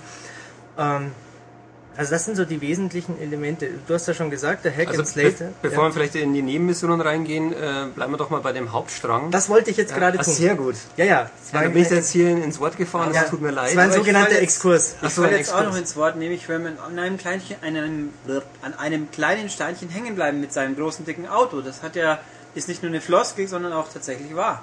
Du hast das ja probiert. Ich habe es ja Ich habe es probiert, ja. Ich bin Ja, ja. an einem tollen, was war das? Das war ein Fell? Bärenfell. An einem glorreichen Bärenfell, wo man sonst Ich glaube, es war ein. Tigerfell. Entschuldigung. ein Fell von einem toten Tier auf jeden Fall, bin ich mit meinem tollen Rockomobil oder wie das Ding auch immer heißen mag, hängen heißt geblieben. Teufel. Das ist The ein Deuce. Hot Rod. Genau. Ja, mit diesem großartigen Fahrzeug bin ich an diesem tollen Tierfellteppich hängen geblieben, obwohl es überhaupt völlig sinnlos war. Und sowas passiert wohl scheinbar öfters. Ja, vor allem, weil die Reifen ja, äh, keine Ahnung, fünfmal so dick sind wie, das, wie der Kopf äh, dieses Fells. Ja, ja. Ähm, müsste eigentlich da drüber fahren, aber da gibt es mehrere solche, äh, ich sag mal, Unsauberheiten in dem Spiel. Ähm, da gibt es sehr, sehr viele. Es Das war liegt wohl an der fragwürdigen Physik in diesem Spiel. Also die Gravitation in Metalland ist ein bisschen anders, als man das so in der realen Mainstream-Welt kennt. Ähm, ja, aber zurück zu den Hauptmissionen. Ähm, der Hack and Slay Teil, der ähm, wie ein schäbiges God of War sich spielt, ähm, ist bestenfalls ein Drittel des Ganzen. Und äh, darüber hinaus fährt man halt in dieser op äh, offenen freien Welt mit dem Deuce, mit dem Teufel, ähm, von A nach B über C zu D, äh, zu, äh, zu E und dann zurück nach F. Ähm, macht unterwegs eigentlich nichts außer äh, sensationell tolle Musik hören, die man so nach und nach freischaltet. Äh, und zwischendurch levelt man das Auto so ein bisschen auf. Das macht dann Ozzy, äh, Ozzy Osbourne. Da kauft man dann äh, zusätzliche Teile, Lackierungen, äh, stärkeren Motor und so weiter und so fort. Ähm, und das zentrale Spielelement ist eigentlich eine Art Echtzeitstrategie. Ähm, denn im ganzen Spiel, also das Spiel insgesamt äh, versprüht so ein Flair von einer Konzerttour. Das sagt der äh, Eddie Riggs am Anfang, glaube ich, auch mal. Und äh, die einzelnen Gigs sind quasi diese äh, Strategieschlachten, wo man als heimische Basis eine große fette Bühne hat und einen Gegner, der auch eine Bühne hat und ähm, dazwischen tummeln sich dann die einzelnen äh, Truppen. Da gibt es verschiedene Gattungen, wie eben äh, die Headbanger oder ähm, die Motorradjungs von äh, Motorhead Lemmy die äh, die Truppen heilen und diverses mehr. Und daraus besteht auch im Wesentlichen der Online-Teil, der relativ spaßig äh, durchaus ist. Das Problem bei der ganzen Sache ist, wie Olli auch vorher schon gesagt hat, dass eigentlich alles in diesem Spiel, oder andersrum, dass nichts in diesem Spiel so richtig rund und so richtig geil funktioniert. Ja, also ihr merkt es vielleicht auch so beim Zuhören, wir tun uns schwer, ähm, äh, Brutal Legends strukturiert zu beschreiben, weil es sehr, sehr viele kleine Sachen gibt, die ineinander greifen und dann nicht wirklich so, so gut funktionieren. Und auch bei diesen Echtzeitstrategieschlachten ist es so, man, man kann irgendwie seine, seine äh, Helferlines da basteln im Hintergrund, ähm, kann dann mit, mit den Flügeln über Schlachtfeld fliegen, aber dann von oben aus weder kämpfen noch jetzt irgendwie die Truppen ordnen und irgendwie gezielt steuern. Dazu muss man dann wieder am Boden runter, muss dann umständlicherweise mit ein paar Tastenklicks ähm, einzelne ähm, Truppen auswählen und die dann irgendwo hinschicken. Das funktioniert dann wieder nicht, weil die anderen auch wieder reagieren, weil man zu nahe bei den äh, Truppen insgesamt gestanden ist. Und es sind lauter so kleine Sachen, die irgendwie spätestens dann im letzten Drittel richtig nerven, weil dann zumindest auf Normal äh, Schwierigkeitsstufe die Kämpfe doch schon ein bisschen anspruchsvoller werden. Und da ist mir einige Male fast der Kragen geplatzt, muss ich sagen. Wobei man da, es liegt natürlich vor allem daran, dass du keine Skills hast. Auch. Äh, es ist schon relativ fummelig und könnte sehr viel spaßiger äh, sein, aber äh, man darf nicht glauben, dass das Ganze seicht äh, wäre. Das ist schon relativ weit durchdacht. Also da gibt's die Roadies, die äh, riesige Boxentürme mit sich rumtragen und Schallwellen verteilen. Da gibt's ähm, ja, besagte Heilleute. Äh, es gibt schon verschiedene Klassen und Kategorien und äh, jede hat ihren Sinn. Ähm, und ganz besonders lustig ist natürlich äh, die Energie, die man braucht, um diese Leute zu bauen, äh, zieht man von Fans. Und Fans zieht man mit Merchandising-Türmen äh, an, die man erstmal bauen muss und die die gegnerischen Truppen versuchen platt zu machen. Ähm, Wobei ich ganz ehrlich, ich war schon auf vielen äh, Metal-Konzerten, ich habe noch nie einen Merchandise-Stand gesehen, der so aussieht. Also das sah eher aus wie irgendein Angriffstower oder sowas aus Herr der Ringe. Ich weiß nicht, oder hatte ich ja. da die Metal-Brille noch auf? Ich weiß es nicht. Ja, das, das, das mag durchaus sein, aber der Gag an sich, ist, find, ich finde ihn schon gut. Ähm, und was du meintest mit äh, Eddie da in der Luft rumfliegen, das hat der Kollege Max so schön beschrieben als innovativen Cursor, Mauszeiger quasi, den man da übers Schlachtfeld bewegt. Da hat er schon recht, also so in etwa spielt sich's auch. Und da kommt dann auch die Hack-and-Slay-Komponente wieder rein, wenn man nämlich, wie du gesagt hast, landen muss, um die Leute zu, äh, herumzuschicken oder um selber mal Gott gleich einzugreifen, weil das alles wieder mit der KI nicht so recht funktioniert. Dann landet man, äh, packt seine Axt aus oder die Gitarre und zieht den Gegnern eins über die Rübe. Es gibt auch so einen Gegnertypen, der äh, dein ganzes Team ruckzuck platt macht, es sei denn, du landest, setzt ihn unter Strom, rennst hin und hackst so lange rein, bis er tot umfällt. Weißt du, was ich meine? Diese Köpfe mit den, diese komischen Gothic-Köpfe da. Mhm. Ähm, also, ja. Aber da ist auch das Problem, äh, muss ich sagen. Es gibt ja meistens, oder die, die, die äh, Stage Battles, die laufen ja meistens dann ab, wenn irgendein quasi Zwischenboss auftritt. Ja. Und der Zwischenboss, der kämpft natürlich für die, für die andere Bühne, für die andere Seite. Der mischt dann auch irgendwie kräftig mit. Auf dem Schlachtfeld schlachtet meine Truppen ab, versucht dann auch irgendwie meine Merchandise-Stände einzunehmen und so weiter. Ähm, das Problem bei der ganzen Sache war, mir ist nie irgendwo richtig erklärt worden, vielleicht habe ich es auch übersehen in dem ganzen Getümmel, ähm, ist es für mich jetzt als Spieler günstig oder muss ich das vielleicht sogar machen? Muss ich den gegnerischen äh, Hauptcharakter immer wieder angreifen? Muss ich quasi landen? Oder kann ich das alles meinen Truppen überlassen? Oder bin ich völlig auf mich alleine gestellt? Also irgendwie hat sich für mich der ganze Sinn und das, die ganze, äh, die ganze, wie soll ich sagen, Regelmechanik dahinter nicht so richtig erschlossen. Das kann ich im Ansatz erklären. Ähm als ich es gespielt habe, war es ja online noch nicht äh, spielbar, aber da habe ich es gegen die KI mal ausprobiert Und ähm, im Mehrspielermodus wird das Ganze sehr viel schneller klar, weil da logischerweise der Gegner ja auch äh, in Persona mit auf dem Schlachtfeld unterwegs ist, genauso wie es im Solo-Modus der Fall ist. Und da gibt's ganz pfiffige Sachen, wie du kannst äh, dem Gegner Ketten anlegen, dass er erstmal nicht mehr abheben kann. Also kann er seine Truppen äh, nicht mehr kommandieren. Du kannst ihn natürlich erstmal äh, K.O. schlagen, äh, der kommt ja dann irgendwann wieder. Und derzeit kann er natürlich nichts machen. Das heißt, das, du bremst damit natürlich den Gegner aus. Ähm, und ich habe die Tage erst irgendwo gelesen, dass das Ganze ursprünglich sowieso als äh, Mehrspieler-Konzept angedacht war. Insofern haben die da halt einfach äh, so einen ja, so einen lustigen äh, Solo-Kontext drumherum gestrickt im Nachhinein. Also so kommt es mir vor. Und ich hatte persönlich den Eindruck, äh, also erst kurz vor Schluss, als das Spiel schon fast vorbei war, äh, verstehe ich einigermaßen, äh, wie das Ganze abläuft. Also das ging mir genauso. Aber das liegt auch an der kurzen Spielzeit. Ich meine, du hast ja erwähnt, sechs Stunden. Ich meine, für ein äh, ausgewachsenes äh, Echtzeitstrategiespiel ist man schon ein bisschen länger beschäftigt und man lernt es auch in kleineren Schritten und irgendwann kapiert man es dann auch besser und hat normalerweise dann auch eine bessere Steuerung. Das ist halt auch so ein, so ein Punkt, der äh, bei Poodle Legend schon mit reinspielt. Also die, die Steuerung an sich in den Echtzeitsequenzen, die finde ich nicht gelungen. Nee, also es gibt Schlimmeres, aber äh, toll sieht anders aus. Genau. Das stimmt. Apropos toll. Toll ist natürlich die Musik. Toll ist die Musik. Aber absolut. auch nicht uneingeschränkt. Nicht uneingeschränkt. Das ist Vor allem- jetzt dein Vor allem sind ja da sehr, sehr viele Sachen auch äh, verschenkt worden. Also einige Sachen haben sie richtig gemacht. Also Brutal Legend hat einige ziemlich coole Momente, ohne jetzt äh, zu viel verraten äh, zu wollen. Einige Passagen oder einige Lieder sind sehr gut auf äh, das abgestimmt, was im Spiel gerade passiert. Zum Beispiel ähm, Ozzy Osbournes Mr. Crowley. Ähm, ist eine sehr, sehr schöne Stelle, die dann, ich weiß nicht, ich glaube zur Hälfte oder sowas, in der Hälfte Ungefähr, des Spiels müsste das ungefähr vorkommen.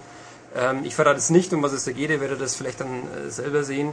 Ist sehr gut gelungen. Ähm, was auch sehr gut gelungen ist, ist äh, die Fluchtsequenz oder zumindest die Abstimmung äh, von Musik auf Szene, ähm, wo man mit seinem Gefährt, also mit dem Teufel, aus einem einstürzenden Bau flieht und währenddessen hauen die Dragon Force Jungs rein und äh, schmettern hier Through the Fire and Flames und überall kracht's und, und äh, es kommen Feuerfontänen runter und so weiter. Das ist ein sehr, sehr cooler Moment.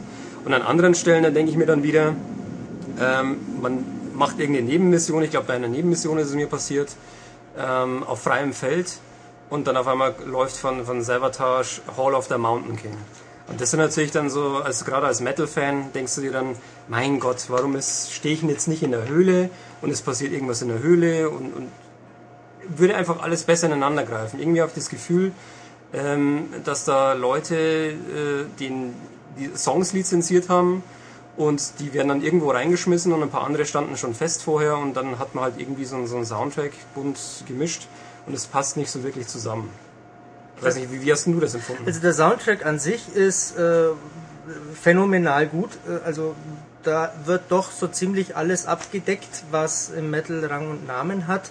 Ähm, aber äh, auch da muss ich dir wi- wieder recht geben. Da, das, das Spiel könnte eigentlich einen Award kriegen für verschenktes Potenzial. Äh, Also wenn wir schon beim Rumblödeln auf die äh, besten Ideen kommen, frage ich mich, warum nicht Electronic Arts, warum nicht Tim Schäfer, warum nicht Double Fine, der Entwickler? Ähm, Das verstehe ich auch nicht. Man hätte ja zum Beispiel, das äh, ist mir recht bald aufgefallen, so diesen Streit, diesen Twist der verschiedenen äh, Metal-Subgenres viel mehr ausschlachten können. So, ansatzweise wird das ja gemacht mit diesem, wie heißt der, der, der, Feldherr da der am Anfang? Der, der, der Herr-Mettler? Ich hab's vergessen. Der Lars. Nein, der Nee, Dings, der- ähm, Lion White. Lion White, Genau. der Lars ist ja dein Kumpel. Genau, ähm, der Lion White, da wird das ansatzweise gemacht. Ich selber laufe mit meinen äh, True Metalern rum und da kommt dann so ein haariger äh, Typ, äh, der aussieht wie David Bowie in den 70ern. Ähm, da funktioniert's, aber da, da geht noch so viel mehr. Wo sind die Black Metaler in den, im eisigen Gebirge? Wo, wo sind die, äh, was gibt's noch? Äh, Gut, die, die Gothics, die kommen ein Äh, bisschen vor, aber die sind auch verschenkt, weil die sehen halt einfach aus wie Zombies. Ja, Also- die haben so einen Tim Burton-Flair an sich. Genau. Aber immerhin werden die Stil echt eingeführt mit Cradle of Filth, Her Ghost in the Fog. Also das war natürlich, äh, wer es kennt, äh, schon ein, ein, ein kleiner Spaß. Die die weil- auch mit Sisters of Mercy einführen kann. ja, Sisters of Mercy sind aber kein Metal. Ja, okay, gut, aber es würde zu dem Gothic passen. Ja, aber die heutigen Gothics wissen nicht mal mehr, wer Sisters of Mercy sind. Gut, mag sein. Wir sind ja auch schon alte Herrschaften hier. Das ist richtig. Ähm, wo waren wir stehen geblieben? Ja, welche Fraktionen noch fehlen? Ja, äh, äh, da fehlt, also da, da wäre so viel mehr möglich gewesen. Es ist ja innerhalb, wer Metal-Fan äh, unter euch Hörern ist, weiß das ja, was ist True Metal? Was ist der wahre Metal? Hm, das ist immer die große Streitfrage. Alles sind Pussys, alle sind verweichlicht, keiner ist mehr so richtig true und aufrichtig. Ähm, das kommt mir viel zu kurz und das Spiel an sich ist ja eh schon ein Genre-Titel, der, äh, wie Kollege Max damals im Preview schon so treffend geschrieben hat, äh, ein nicht Hip-Hop-kompatibles Szenario bietet.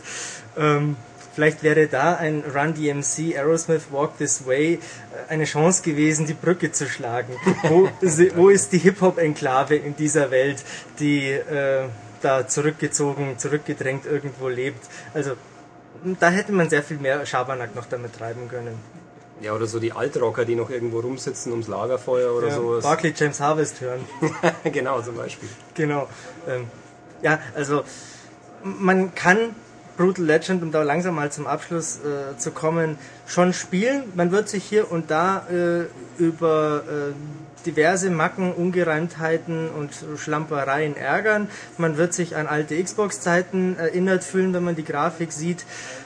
Aber es ist schon ein, ein pfiffiger Spaß und für Metal-Fans äh, schon eine feine Sache, wenn auch mit einem ja, faden enttäuschten Beigeschmack.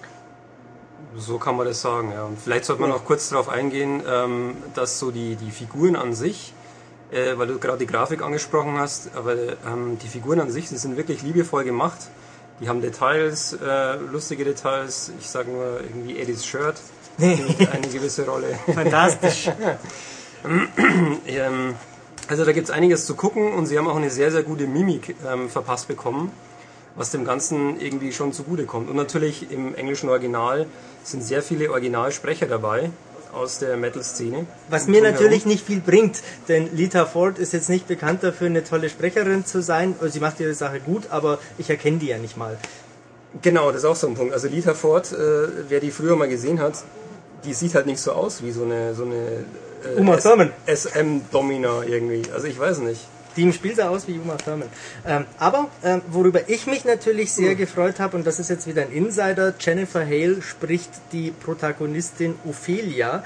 Äh, Jennifer Hale ist auch Naomi Hunter und äh, sehr viel mehr. So, Insider wissen Bescheid. Ganz tolle Stimme, ganz tolle Frau, die auch noch echt sexy aussieht. So, und mein Highlight noch, wofür ich auch äh, Tim Schäfer schon persönlich gedankt habe, um das auch hier mal ein bisschen Werbung zu machen. Gibt es ja jetzt nicht mehr die Band, aber das ist äh, ein Song von Running Wild ist dabei. Der beste Song natürlich auch von Running Wild. Riding the Storm. Äh, auch verschenkt, äh, der kommt irgendwo vor, aber nicht irgendwie, keine Ahnung, auf dem Wasser draußen, wo man mit irgendeinem Piratenschiff oder sowas rumfahren würde, hätte super gepasst in irgendeiner Form. Äh, aber immerhin, ähm, irgendjemand bei Electronic Arts in Amerika ähm, kennt Running Wild und ähm, dafür hat es vielleicht bei mir dann doch das ein oder andere Pünktchen noch mehr gegeben. Ich setze noch einen drauf. Ähm, auf dem Soundtrack, der 107 äh, lizenzierte Tracks umfasst, ist auch Dark Fortress, eine kleine Underground Black Metal Kapelle aus dem bayerischen Landshut. Die übrigens demnächst in München spielen und da muss ich unbedingt hingehen, die sind nämlich verdammt gut. Und dass sowas auf einem Mainstream äh, Multimillionen-Dollar äh, Produkt drauf ist, überrascht mich noch sehr viel mehr als Running Wild, weil die ja doch zumindest deutschlandweit bekannt sind. Ja, oder, Oder waren. bekannt waren. Ja. Bekannt waren. Äh, wirst du jetzt mit dieser Werbung hier auf die Gästeliste kommen? Ähm, nee, äh, den Underground muss man unterstützen. Stimmt. Allerdings ist das nicht true. Man kann Black Metalern kein Geld zahlen. Die müssen ja leiden, um möglichst grimmigen Sound zu machen. Aber das sollte man, glaube ich, ein anderes Mal besprechen. Das ist ein anderes Thema. Wir haben nämlich noch ein ebenso faszinierendes, überraschendes Produkt äh, für euch bereit, das äh, in erster Linie mich äh, extrem überrascht hat. Ähm, Und das ist Uncharted 2, Among Thieves, wie es mittlerweile dann doch heißt, und doch nicht unter Dieben, weil das ja deutsch und damit uncool ist. Äh, Und um das vorwegzugreifen, Olli war ja ein begeisterter Verfechter, oder ist es noch, des ersten Teils und ähm, ich gar nicht. Ähm, das Spiel war meiner Meinung nach in Ordnung, aber reißt in keinster Weise irgendwelche Bäume aus. Und Teil 2 hat mich doch massiv beeindruckt. Das ist meiner Meinung nach nicht nur äh, mit das technisch opulenteste, schönste Spiel der PlayStation 3. Über Stil oder Nicht-Stil kann man natürlich streiten. Ähm, es spielt sich auch verdammt gut und seit ich angefangen habe, auch noch den äh, Online-Modus zu spielen, bin ich äh, immer noch und erst recht begeistert. Aber mehr jetzt erstmal von dir. Ja, was soll ich dazu noch erzählen? ähm, Mai, wer äh, den ersten Teil kennt, der weiß ungefähr, was ihn im zweiten Teil erwartet. Ähm, eine relativ seichte Geschichte, eine Story, äh, die einen, die eigentlich nur dazu da ist, um irgendwie verschiedene Schauplätze einzuführen. Ähm, besonderen Gehalt oder sowas darf man dann nicht erwarten, aber ist auch völlig okay, weil äh, das Spiel hat sich auch zum Ziel gesetzt, dass es Hollywood-Action zum Nachspielen ist und das äh, strahlt es auch mit jeder Phase aus und das macht es natürlich auch hervorragend. Also wie Michael jetzt gerade schon erwähnt hat, ähm, grafisch ist es momentan, ich würde sogar sagen, plattformübergreifend ähm, das Beste, was man sich anschauen kann. Ähm, soundmäßig genauso, ist bombastisch inszeniert.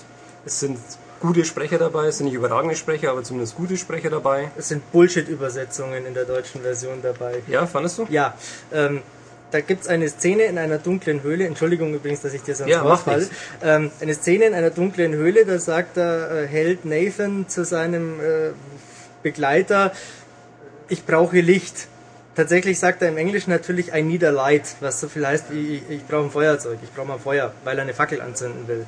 Ich brauche Licht. Pff. Bullshit. Ja, das Aber das ist Meckern auf, äh, auf hohem Niveau, weil solche Szenen doch sehr, sehr selten sind. Ja. Und insgesamt, wenn man es äh, mit, also es ist ein klassisches Action-Adventure mit ähm, Ballern und Erforschen und Klettern, ein bisschen rumlaufen. In äh, Zwischensequenzen wird sehr, sehr viel gelabert. Ähm, ja, und wer den ersten Teil kennt, der wird sich noch erinnern, dass doch der, der Balleranteil gerade zum Ende hin ziemlich äh, die Überhand gewonnen hat. Was mir damals nicht so getaugt hat, was ich auch kritisiert habe. Und äh, was Naughty Dog, der Entwickler, auch im zweiten Teil deutlich besser ausbalanciert hat, das Ganze.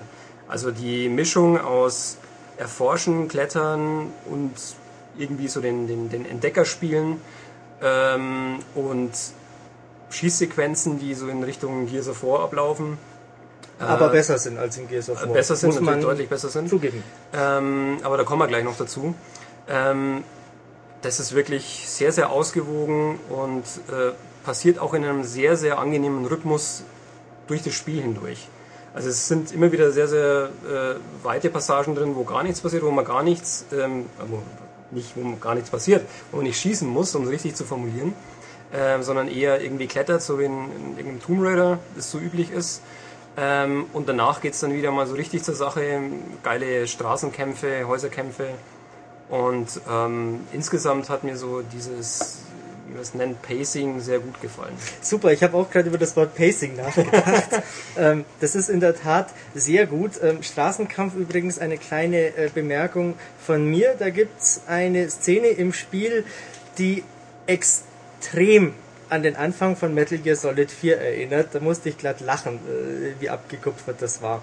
Ähm, aber es ist Das war doch Super. sicher eine Hommage. Das war mit Sicherheit keine Hommage. Ähm, aber das macht nichts, weil es ist äh, einfach verdammt gut. Willst du vielleicht kurz erzählen, wie die, die Kämpfe denn funktionieren? Die Kämpfe, oh, da gibt's ja äh, mindestens zweierlei Möglichkeiten. Äh, man kann nicht nur schießen, nein, man kann auch ähm, ein bisschen wie Jason Bourne in, Bo- wie ist das, Bourne-Verschwörung, Bourne-Komplott, Komplott, ich hab's vergessen, ähm, äh, auch im Nahkampf Gegner platt machen. Ähm, das funktioniert da sehr viel besser als bei Bourne. Man kann sich nämlich entweder von hinten anschleichen und die Typen einfach erwürgen oder aber man haut ihnen auf die Fresse und wenn die dann ausholen zum Schlag, dann hat man kurz Zeit auszuweichen, ohne nervige Quicktime-Einblendungen. Das Ganze butterweich animiert, äh, fantastisch gemacht. Und bei den Schießereien haben mir nicht nur die Reaktionen von den Gegnern sehr gut gefallen, äh, die da ausweichen und sich ducken und verstecken und vor allem, ähm, man kennt's ja, Deckungen sind ja mittlerweile gang und gäbe. Da kommt dann mal äh, so schießbudenartig ein Kopf rauf und dann wieder runter und dann wieder an derselben Stelle hoch. Und das ist hier genau das Gegenteil. Ähm, teilweise äh, kommen sie nur ein paar Millimeter weiter links äh, irgendwie raus oder sie schlittern dann äh, abenteuerlich hinter die nächste Deckung oder schauen zur Seite wieder raus. Ähm, das ist eine sehr äh, feine Sache. Ähm, Steuerung ist auch sensationell gut, also da kann man durchaus äh, gut treffen und äh, ganz besonders toll, was dir sicherlich gefallen hat, wenn man äh, im, vom Rennen aus in eine Deckung saust oder über die Deckung sausen möchte, muss man nicht erst äh, davor in die Hocke gehen, wie das beim äh, Epic Shooter der Fall ist. Zum Beispiel, bei, bei ja. dem bösen indizierten Epic Shooter. Den habe ich ja vorhin schon genannt. Gears of War und Gears of War 2, da ist das genauso. Ähm, da muss man ja immer erst sich vorher äh, ducken und dann kann man da drüber hechten und das Nathan Drake ist da ein bisschen fitter. Ja, also insgesamt muss man echt sagen, so wie du es schon beschrieben hast, das ist alles sehr, sehr flüssig. Es geht alles äh, sehr, sehr sanft ineinander über, die Animationsphasen und dann natürlich auch die ganzen Bewegungen, äh, die Drake irgendwie ausführt, von in Deckung gehen, über die Deckung hüpfen, ähm, per Hechtrolle in eine andere Deckung übergehen, ähm, um die Ecke rumschauen. Was gibt's denn noch? Es gibt ja noch mehr solche, solche ähm, Deckungs... Du kannst blind natürlich aus der Deckung Ja, kann rausschießen, blind sowieso. natürlich, ähm, du kannst auch, wenn du mal an irgendeinem Straßenschild hochkletterst und quasi versteckt von den Gegnern bist, also so drüber lugen und äh, den Typen ins Gesicht schießen oder Genau, das ist irgendwelche nämlich neu im Sprenggas zweiten Teil. Also man kann auch, während man irgendwo hängt oder sowas, kann man mit der Knarre äh, Gegner abschießen. Ja, also das ist ganz toll gemacht. Und was man natürlich auch noch machen kann, ist äh, exklusive Gasflaschen, die es auch in Uncharted 2 gibt, und die überall rumstehen, meistens da, wo Gegner sind. Ähm, Warum äh, wohl? Die, die kann man nehmen und werfen und dann in der Luft abschießen. Das ist jetzt an und für sich nicht neu, hat mir aber hier und da schon mal meinen äh, Popo gerettet. Ja, und vor allem hat man das auch schon hier und da äh, deutlich schlechter gesehen. Ähm, ja, Sowas. aber natürlich. Ähm, was mir fehlt, ähm, und das hat, soweit ich mich erinnern kann, bisher nur der eher mäßige Shooter Idlet geschafft, nämlich ähm, von der Deckung aus im 90-Grad-Winkel an die nächste Wand äh, zu wechseln. Also quasi, ich bin angelehnt, bin an der Kante ähm, und drücke dann äh, einen Knopf und sause quasi einmal ums Eck rum und bin immer noch in der Deckung. Ich kenne kein anderes Spiel, das das bisher gemacht hat. War das nicht bei Terminator auch so? Ähm, ich kann mich nicht erinnern. Doch, da gab es auch so was ähnliches, aber äh, ich habe alle Erinnerungen an Terminator schnell verdrängt. Warum nur? weil, ja, warum nur?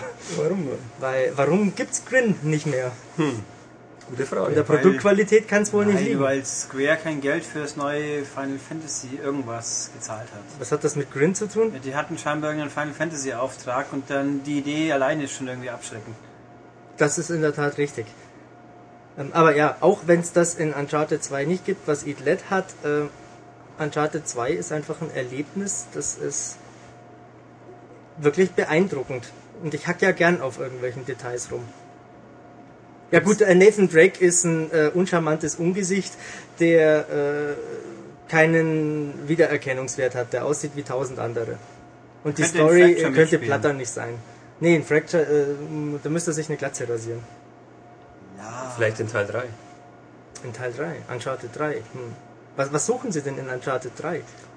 Da gibt es bestimmt irgendein Artefakt. Bundeslade! ja, zum Ich Beispiel. wollte gerade die sagen, Bundeslade wäre sehr originell. natürlich.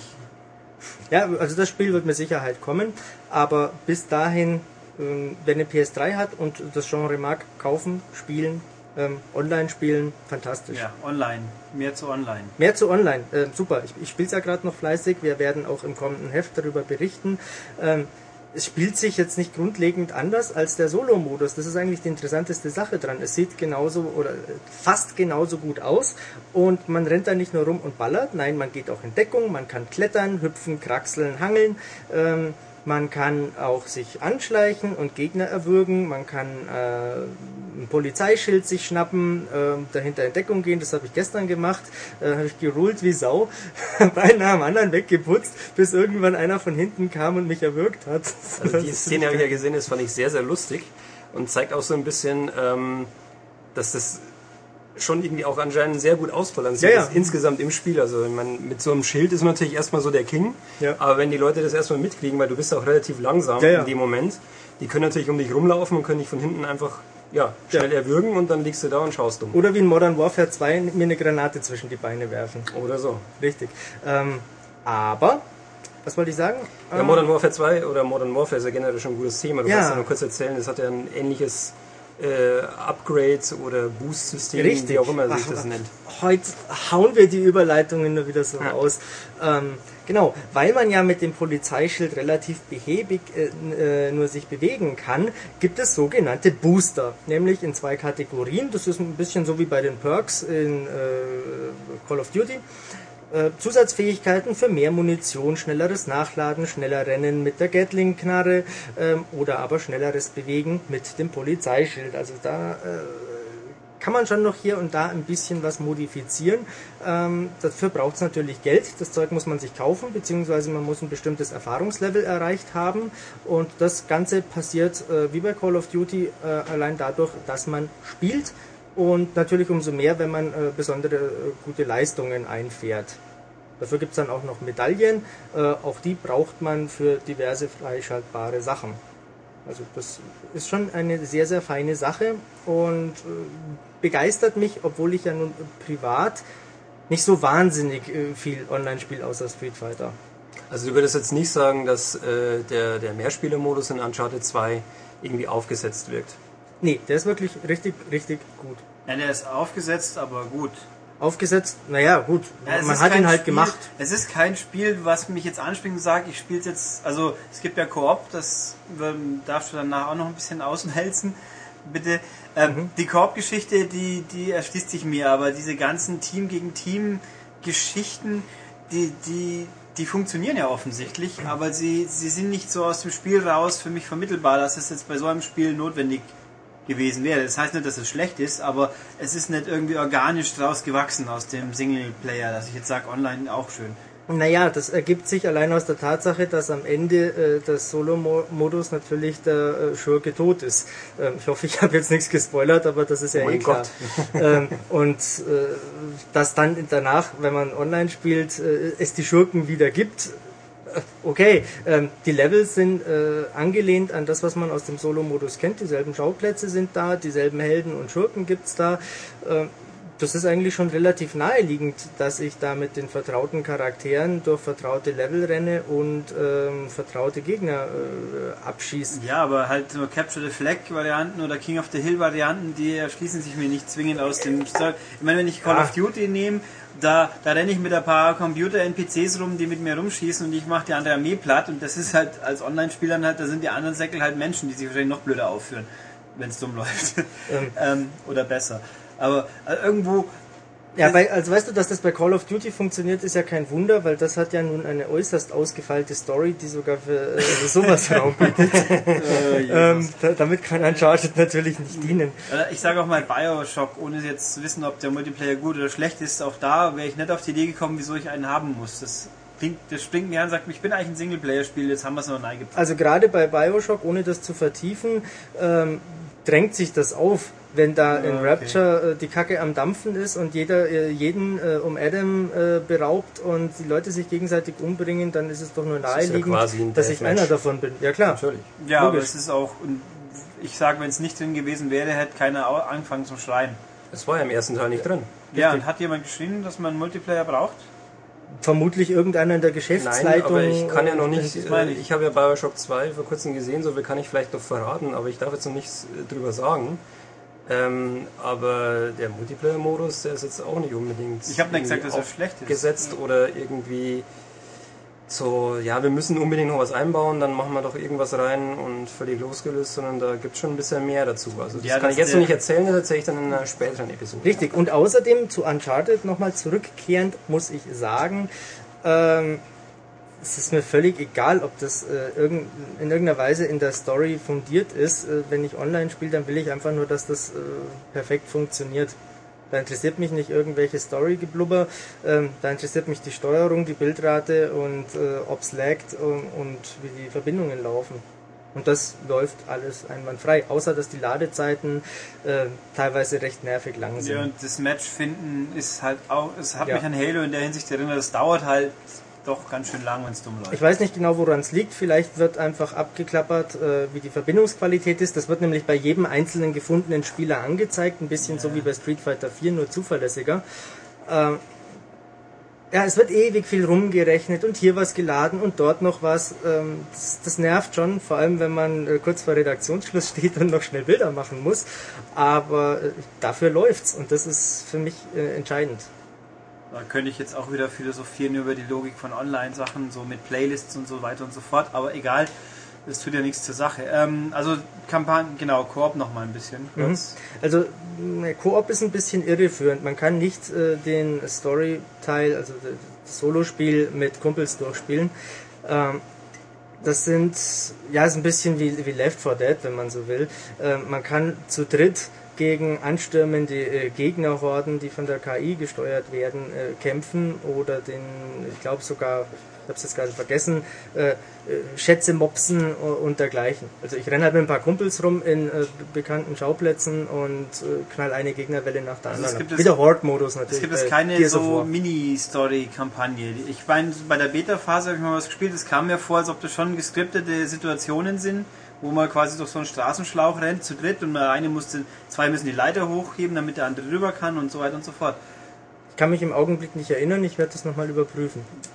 Also in der Beta war das so Mhm. drin und das hat mir einen guten Eindruck gemacht. Was die Frage ist, wie lange man es und wie oft man es wirklich so spielen will und nicht lieber die ja, Horde oder sonstige Match-Varianten. Ja, es ist im. Moment auch noch ein bisschen schwierig. Also die letzten Tage waren schon immer ungefähr äh, 2.000, 3.000 bis 5.000 Leute ähm, mit Spielen beschäftigt, aber es war mir nur einmal, glaube ich, möglich, ein ganz normales Team Deathmatch zu starten.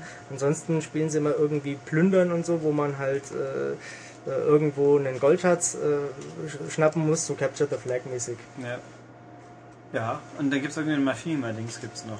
Das gibt's auch, aber das habe ich äh, noch nicht vollständig ergründet. Auf jeden Fall Das- kann man oder auf jeden Fall wird jedes einzelne Match von der PlayStation 3 aufgenommen. Man kann sich dann anschauen, ähm, vorspulen, zurückspulen geht leider nicht, nur zurück zum Anfang, was ich total Käse finde. Äh, man kann pausieren, man kann diverse Kamerawinkel einstellen und sich das alles ansehen und man kann dann ähm, begutachten, wie denn die Gegner so gespielt haben und äh, vielleicht sogar daraus lernen. Und dann kann man noch äh, zig Kamera und äh, Farbfilter aktivieren und aus einem taghellen Szenario äh, ein Nachtlevel machen, äh, Fischaugenoptik und so weiter und so fort. Was mir fehlt, ist ein äh, Schneidewerkzeug, um da mein eigenes Video draus zu machen. Das heißt, man muss das umständlich aufnehmen äh, und über den PC dann schneiden, wenn man sein Machinima-Filmchen daraus machen möchte. Dafür kann man aber die Videos online stellen und ähm, mit anderen Leuten tauschen. Ja. Was auch wieder eine ganz äh, nette Spielerei ist. Jetzt- Ja, was gibt es sonst noch zu erwähnen? Also was auch noch im Spiel enthalten ist, ähm, es sind sehr, sehr viele Extras und sehr gute Extras. Ähm, sie haben sehr viele Dokumentationen, so Making-of-mäßig von verschiedenen Stationen des Spiels, sei es jetzt nun Technik oder die, die, die künstlerischen Aspekte und so weiter, ähm, gefilmt in sehr guter Qualität und auch sehr gut äh, produziert. Und das ist insgesamt sehr lehrreich und kann ich nur jedem empfehlen, äh, der es gespielt hat, sich von dem äh, im Spiel erspielten, von der in, im Spiel erspielten Kohle, ähm, die dort zu investieren und sich die Videos freizuschalten. Ähm, erhält man Einblicke in das Studio von Naughty Dog und wie gesagt in die Produktion, bis alles abgelaufen ist und fand ich sehr, sehr interessant. Also könnten sich andere mal zum Vorbild nehmen. Also ich habe es noch nicht angesehen, aber ist das mehr als das typische Making-of? Wir sind die geilsten, wir haben die dicksten Eier und klopfen uns gegenseitig auf die Schulter, was ja gang und gäbe ist mittlerweile. Ein bisschen ist es natürlich schon so. Die, die erzählen jetzt natürlich nicht, ja, bei uns ist alles irgendwie scheiße gelaufen und wir waren zwei Jahre über unseren Zeitplan. Ähm, Das machen sie natürlich nicht. Aber wenn man das Endprodukt ansieht, ich glaube, viel kritisieren müssen sie nicht. Das kommt natürlich New level dazu. of awesomeness. Genau, New Level of Awesomeness. We really pushed the boundaries. Ja, pushing the envelope. Yeah, pushing the envelope. Ja, vielleicht soll man einen Post Podcast machen mit den ganzen Phrasen, die wir immer zu hören bekommen. Genau, äh, Aufruf an alle Zuhörer, ähm, ich nehme das Ulrich mal vorweg. Wenn ihr Lust habt, mal so einen kleinen Einblick in den Redaktionsalltag und äh, den Kontakten mit der PR-Abteilung diverser Hersteller äh, zu haben, also was Pressemeldungen betrifft oder was so äh, bei Präsentationen die äh, gängigsten, beliebtesten Floskeln sind, um die überragende Einzigartigkeit äh, des angepriesenen Produkts, äh, ich habe den Satzanfang vergessen, ähm, ja, davon etwas zu erfahren, schreibt Ulrich äh, eine Mail. Er wird am Ende des Podcasts verraten, wohin. Und dann gibt es wahrscheinlich irgendwann mal einen lustigen Extended. Da fällt uns mit Sicherheit was ein. Ich habe immer sehr viel Spaß auf Präsentationen, wenn mir äh, diese ganzen Bullshit-Phrasen um die Ohren geblasen werden. Tja. Gut, damit beenden wir jetzt Uncharted erstmal. Gibt's, wie erwähnt, seit dieser Woche PS3 und. We're not talking about that right now. Ähm, ich hab's vergessen. Wer war das? Jeder. Ja, aber so in der Form. Egal. Das werden wir auch noch eruieren. Schön. Damit schicke ich die zwei Menschen hier wieder zu ihren Macs. Tschüss Michael Tschüss Ulrich. und tschüss Olli. Tschüss, Ulrich. Und jetzt muss ich nur bloß noch Philipp suchen, damit wir das letzte Spiel auch noch irgendwie äh, besprechen können. Tschüss Bis- Olli. Tschüss, Michael. Tschüss. Tschüss hallo, hallo Ulrich. Ja, nein, ah. Okay, Pause. Schnitt. Ja, damit habe ich jetzt für ein bisschen Ruhe im M-Cast-Studio gesorgt, weil Philipp ist wieder da. Guten Tag, Philipp. Tag. Und jetzt haben wir noch ein letztes Spiel, das ganz friedlich, freundlich, Meinst du, Familien meinst du etwa Ruhe, weil ich mich beherrschen kann im Gegensatz zu meinen Kollegen? sozusagen. Die Anarchie hat jetzt erstmal wieder Ausdruck gehalten etwas. Ähm, gut, also friedlich, freundlich, familienfestlich, festliches Spiel, nämlich Mario und Sonic bei den Olympischen Winterspielen diesmal. Ja, Ja, diesmal ist natürlich ein aktueller Anlass. Im nächsten Jahr ist die Winterolympiade in Vancouver, Kanada. genau. Und nachdem Das ist das offizielle Spiel quasi. das Ja, ist fast. eins der offiziellen Spiele. Für die Next-Gen-Konsolen wird es auch noch eins geben. Das heißt dann wahrscheinlich ganz originell Vancouver 2010. Vielleicht hat es den Namen sogar schon, das habe ich Ich jetzt glaube nicht nachgeschaut. sogar. Zumindest ist der Arbeitstitel so, der kursiert durch diverse Release-Listen. Das würde auf jeden Fall passen. Aber das letzte Mario und Sonic war das erste Spiel, wo Mario und Sonic drin waren. Und es war ein Sportspiel, wie überraschend. Und es hat sich unglaublich gut verkauft. Also war naheliegend, dass jetzt auch zu den Winterspielen das kommen wird. Was ist jetzt also der große Unterschied zu Mario und Sonic bei den Olympischen Spielen? Ähm, ja, dass wir jetzt halt im Winter sind. Ha! Ähm, ja. Ja. also ähm, ich zähle mal auf, so gut es mir jetzt einfällt auf die Schnelle. Ähm, es gibt mehr Disziplinen. Es sind, ich glaube, 27, 27. jeweils in beiden.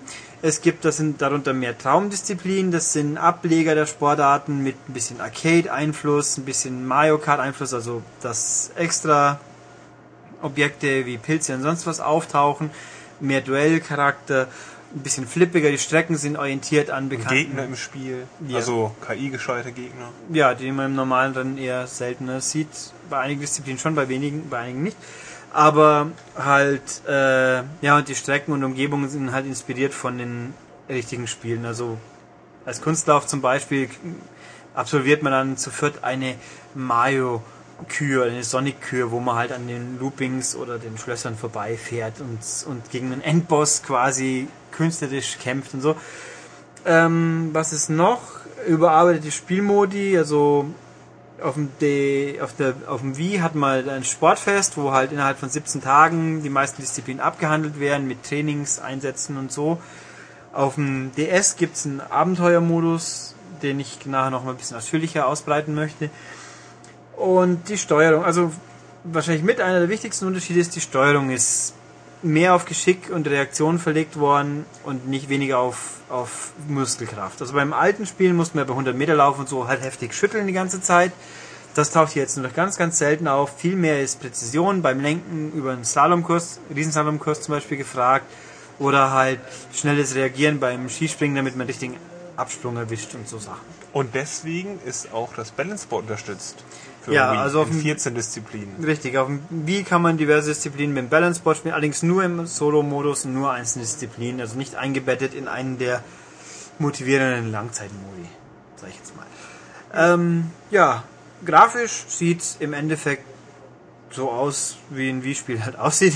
Also Wii und DS sind Charaktermodelle sehen sehr gut aus, die treffen den Charme der Charaktere, super, wunderbar. Der alten Vorlagen. Ja, die, ja, die sowohl Mario-Sippe als auch Sonic-Sippe ist sofort erkennbar, Überraschung und ganz witzig animiert, also nicht in irgendeiner Form herausragend, die Details sind da, die Umgebungen sind halt angemessen weiß, also Schnee oder Eis oder, ja.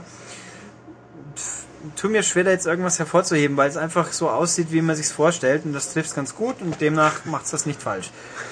ähm, was mir, wie auch der Vorgänger, das sind zwei unterschiedliche Spiele. Also sie teilen sich zwar einiges an Disziplinen, aber es gibt auch entscheidende Unterschiede. Es gibt zum Beispiel auf dem DS gibt's Langlauf und Biathlon und nordische Kombination, also alles, wo man mit in der Loipe absolviert, das gibt's auf dem Wii überhaupt nicht. Dafür und auch so, so Traumdisziplinen wie ähm, Schneekanonenduell, wo man quasi wie mit einem Schneepanzer durch ein Labyrinth fliert und sich abschießt, die gibt's auf dem Wii nicht. Auf dem Wii gibt's dagegen das Schneeballduell, das gibt's auf dem DS nicht. Und auf dem Wii gibt es doch auch ähm, Snowboard Halfpipe. Ja, genau. Die Snowboard Halfpipe gibt's in dieser Form nur auf dem Wii. Auf dem DS gibt's zwar eine Traumdisziplin, die so heißt, die sich aber ganz anders spielt. Ja, da fährt man auf jeden Fall auch nur auf und ab und macht in der Luft alle möglichen Tricks, Figuren genau. nach und Bewegungen und dann trickst du irgendwie 50 Dinger an Ja. einem Stück. Und auch auf dem Wii macht man halt so Gesten nachzeichnen wie ein Kreis, Dreieck und so weiter für Stunts. Und auf dem DS ist das, ich glaube, mit Knöpfen geregelt in, beim Snowboard tatsächlich. Also mir hat von der Disziplinauswahl die DS-Version ein Stückle besser gefallen, weil einfach mehr Varianz drin ist. Da hat man zwar gut Bob und Rodeln und Skeleton, die steuern sich aber durch verschiedene Lenkschemas unterschiedlich. Dann ist das Biathlon... Schemata meinst du? Okay, ich bin ausgelaugt von dem vorhin alles. Das hat mich etwas erschöpft. Ähm, also, weil auf dem DS, man steuert nicht alles mit dem Stylus. Es gibt Disziplinen, da, steuert, da lenkt man mit dem Stylus. Ähm, der Herde steht so neben mir und will mich ablenken, was er auch geschafft hat. Vielen Dank. Nein, ich Michael. möchte Herrn Ulz recht geben, es heißt Schemata. Ach, geh wieder. Tschüss. Tu was Arbeitsarmes oder so. Ähm, also teilweise beim Riesensalon zum Beispiel, man lenkt Mario oder Sonic oder wen man sonst der 20 Charaktere hat auf dem DS mit dem Stylus, indem man links und rechts davon stupft und dann fahren die in die Kurven. Beim, auch bei, ich weiß nicht mal welche der Bob-Disziplin ist es auch so. Bei anderen wiederum nimmt man die Schultertasten zum links-rechts lenken. Beim Eisschnelllauf zum Beispiel gibt man rhythmisch Gas durch links, rechts, links, rechts. Und beim Langlauf steuert man komplett mit Schulter, mit Steuerkreuz, Loipenauswahl und mit Knopf einfach Gas geben. Das, also ich finde, das bringt eben ein bisschen Abwechslung rein, was beim Wii zwangsläufig fehlt, weil da wird alles mit der Remote gesteuert. Nunchuck kann man anstecken, äh, gibt aber nur bei Eishockey eigentlich einen Sinn, sonst sollte man es eher weglassen. Und auch beim Wii werden die Disziplinen ein bisschen aufgeblasen, weil halt teilweise Team- und Einzelwettbewerbe sind. Aber ob ich jetzt eine Short-Track-Staffel spiele oder ein Short-Track-Einzelrennen, das, diese Unterschiede halten sich in Grenzen. Ja, was gibt's sonst noch? Auf dem Wii gibt's mh, viel Freischalt, also teilweise, stopp. Auf beiden muss man die Traumdisziplinen freischalten. Auf dem DS ist mir bis zum Schluss nicht ganz klar geworden, nach welcher Logik die Disziplinen auftauchen. Ich habe ewig gespielt, bis ich die letzte gehabt habe. Aber gut. Auf dem Wii ist das ein bisschen logischer geregelt. Einfach äh, Sportfest spielen, dann kommt das Zeug schon. Ähm, auf dem Wii kann man auch verdient man mit jeder Disziplin Geld. Und das kann man investieren in Sachen wie Aufkleber für die Ausrüstung, andere Klamotten oder halt speziell für sein Mii, mit dem man spielen kann. Halt auch Gimmick-Sachen. Man kann zum Beispiel das, das Bienen-Outfit von Mario freischalten. Man kann sich ein Sonic-Outfit aufziehen. Man kann Musiken aus den Serien kaufen und verwenden. Das ist witzig und eine Motivation, wenn man mal durch ist, weiter zum Spielen, finde ich. Und ja, jetzt habe ich gerade den Faden verloren. Philipp, frag mich was. Erzähle mir doch mehr über den exklusiven Story-Modus in der DS-Version, denn das ist da ja einmalig. Ja. Exklusiv sozusagen. Ja, das ähm, auf dem DS gibt's ein, eben die Abenteuertouren nennt sich das. Da ist man Mario und Sonic sind zusammen unterwegs und kommen in einen Ort, an dem vorher Bowser und Eggman für, Unf so, äh, für Ärger gesorgt haben. Die haben nicht die Schneekristallwesen entführt und deswegen ist da jetzt Sommer. Und das ist natürlich ganz furchtbar für die Bewohner, die ja Schnee und Eis wollen. Und eines dieser Wesen kann flüchten, findet Mario und Sonic, sagt, hilf uns, hilf uns. Und dann zieht man halt los, ganz so im klassischen Action-Adventure-Stil, so bisher Zelda marschiert so durch die Landschaft und trifft dann auf Charaktere aus den anderen Seriencharaktere oder auch eben so Bewohner des, des Dorfs zum Beispiel und der, da kriegt man Aufgaben. Das sind teilweise einfach Sportart absolvieren, teilweise ist es halt eben auch Sportart, aber mit Bedingungen, wie zum Beispiel schaff doch meinen Rekord hier oder springen bei drei Sprüngen im Skispringen jeweils über 110 Meter oder sammle Münzen auf der Strecke ein beim Snowboarden. So Geschichten. Das ist jetzt nicht unbedingt weltbewegend, aber ich finde, es ist schön eingebettet. Die Dialoge sind ganz nett. Es ist halt mehr so auf jüngeres Publikum gezielt, aber mein Gott, wir sind ja alle noch jung im Herzen, wenn wir W&DS spielen. Ähm, ich fand das nett. War schön eingebettet, ist natürlich nicht ewig lang, aber bringt eine zusätzliche Runde. Das soll, glaube ich, einen Ausgleich sorgen dafür, dass kein Balance-Board geht auf dem DS. Ja, genau, das auf dem DS ist eher so, man spielt für sich alleine, auch wenn natürlich Multikarten und Einzelkarten schon möglich ist, aber Reversion ist, steht natürlich für den Multiplayer und dass Ja. man da zusammen vor der Konsole ein bisschen rumdaddelt. Also kuriose Sachen, die mir so am Rande auch aufgefallen sind, äh, auf dem DS gibt es einen Schwierigkeitsgrad, den man einstellen kann, einfach mittelschwer. Das merkt man auch. Auf dem Wii habe ich das nicht gefunden. Auf dem Wii spielt man einfach Standard.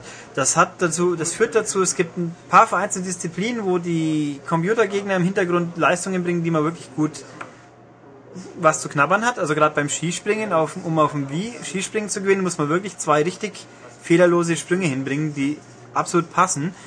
Aber bei anderen Disziplinen, die Zeitvorgaben sind dann meistens relativ gut zu knacken und dann, ja, und auch der Sportfestmodus ist so ausgelegt, dass man am Schluss eigentlich fast nicht verlieren kann. Also muss man sich schon echt anstrengen, um nicht Erster zu werden. Finde ich. Ähm, ja. Nee, also da, ich kann einfach nur sagen, im Endeffekt, wer den Vorgänger mag und der findet jetzt ein bisschen besseres Spiel. Auf beiden Plattformen ist es ein bisschen besser wie die Sommerspiele. Äh, Wie beim Vorgänger auch, ist die DS-Version bietet letztlich ein bisschen mehr für das, was, was man zahlt, würde ich sagen. Was heißt, man kann auch beide kaufen und muss sich nicht ärgern, weil die sind unterschiedlich genug. Das ist schön. Sega freut sich besonders, wenn ihr das macht. und sonst, ja, also ich bin überzeugt, das wird wieder das Minimum zweitbestverkaufte Wii-Spiel diesen Winter und wahrscheinlich das bestverkaufte DS-Spiel. Ja. Und im nächsten Jahr wird es wahrscheinlich nicht anders sein, wenn die Olympiade erstmal wirklich äh, Ja, Anläuft. Hat auf jeden Fall eine lange Haltezeit wahrscheinlich. Ja, und so wie die Sommerspiele eben auch. Ja, Tja, genau. Zeitloses Spiel möchte man fast sagen. Ja, und mir fällt immer wieder auf, äh, in der Mario-Welt gibt es einfach mehr Charaktere. Weil was bei Sonic rumrennt, das ist im Endeffekt, alle schauen wie Sonic aus und haben verschiedene Farben und dann habe ich einen Robo-Sonic, weil ich sonst nichts Besseres zum Auffüllen habe. Das, ja, nun, ist halt einfach so. Aber, ja. Haben wir noch was? Vielleicht ist deswegen auch die Mario-Franchise erfolgreicher. Ja, Man weiß es wenn, nicht. Ja, wenn das Spiel jetzt hieße Sonic bei den Olympischen Winterspielen, dann hätte es wahrscheinlich ein größeres Problem, wie wenn es hieße Mario bei den Olympischen Winterspielen. Aber nachdem es bei Sega rauskommt, haben die hoffentlich auch genug davon, dass sie jetzt diesen dicken Klempner reinlassen mussten. Na gut. Ähm, ja, damit Spiele dieses Mal durch. Online-Spiele kann ich leider gar nichts sagen, weil wir hier so im Deadline-Stress sitzen, dass ich erst am kommenden Wochenende nicht mehr schlafen werde und alles ausführlich spielen werde. Wie wir alle auch wahrscheinlich. Ja, wie alle anderen auch. Also kann, wenn die nächste Woche alle furchtbar müde waren im Podcast, haben wir uns noch nicht ausreichend erholt. Das wird garantiert so sein. Ja, aber dafür habt ihr diese Woche zwei Podcasts bekommen, weil, wer es noch nicht mitbekommen hat, M-Extended Episode 01 ist online. Da geht es um Musik und was wir davon halten und wieso und weshalb. 50 Minuten Manic, äh, M-Extended Podcast lohnt sich, findet ihr auf der Webseite, findet ihr bei iTunes. Und ansonsten habe ich halt noch unsere klassischen Verabschiedungssprüche. Wenn euch irgendwas zu unserem Podcast einfällt, sagt es uns. Entweder auf der Webseite www.maniac.de oder per E-Mail podcast.maniac.de. Und ansonsten geht's in sieben Tagen weiter und wir sagen Tschüss. Ja, tschüss.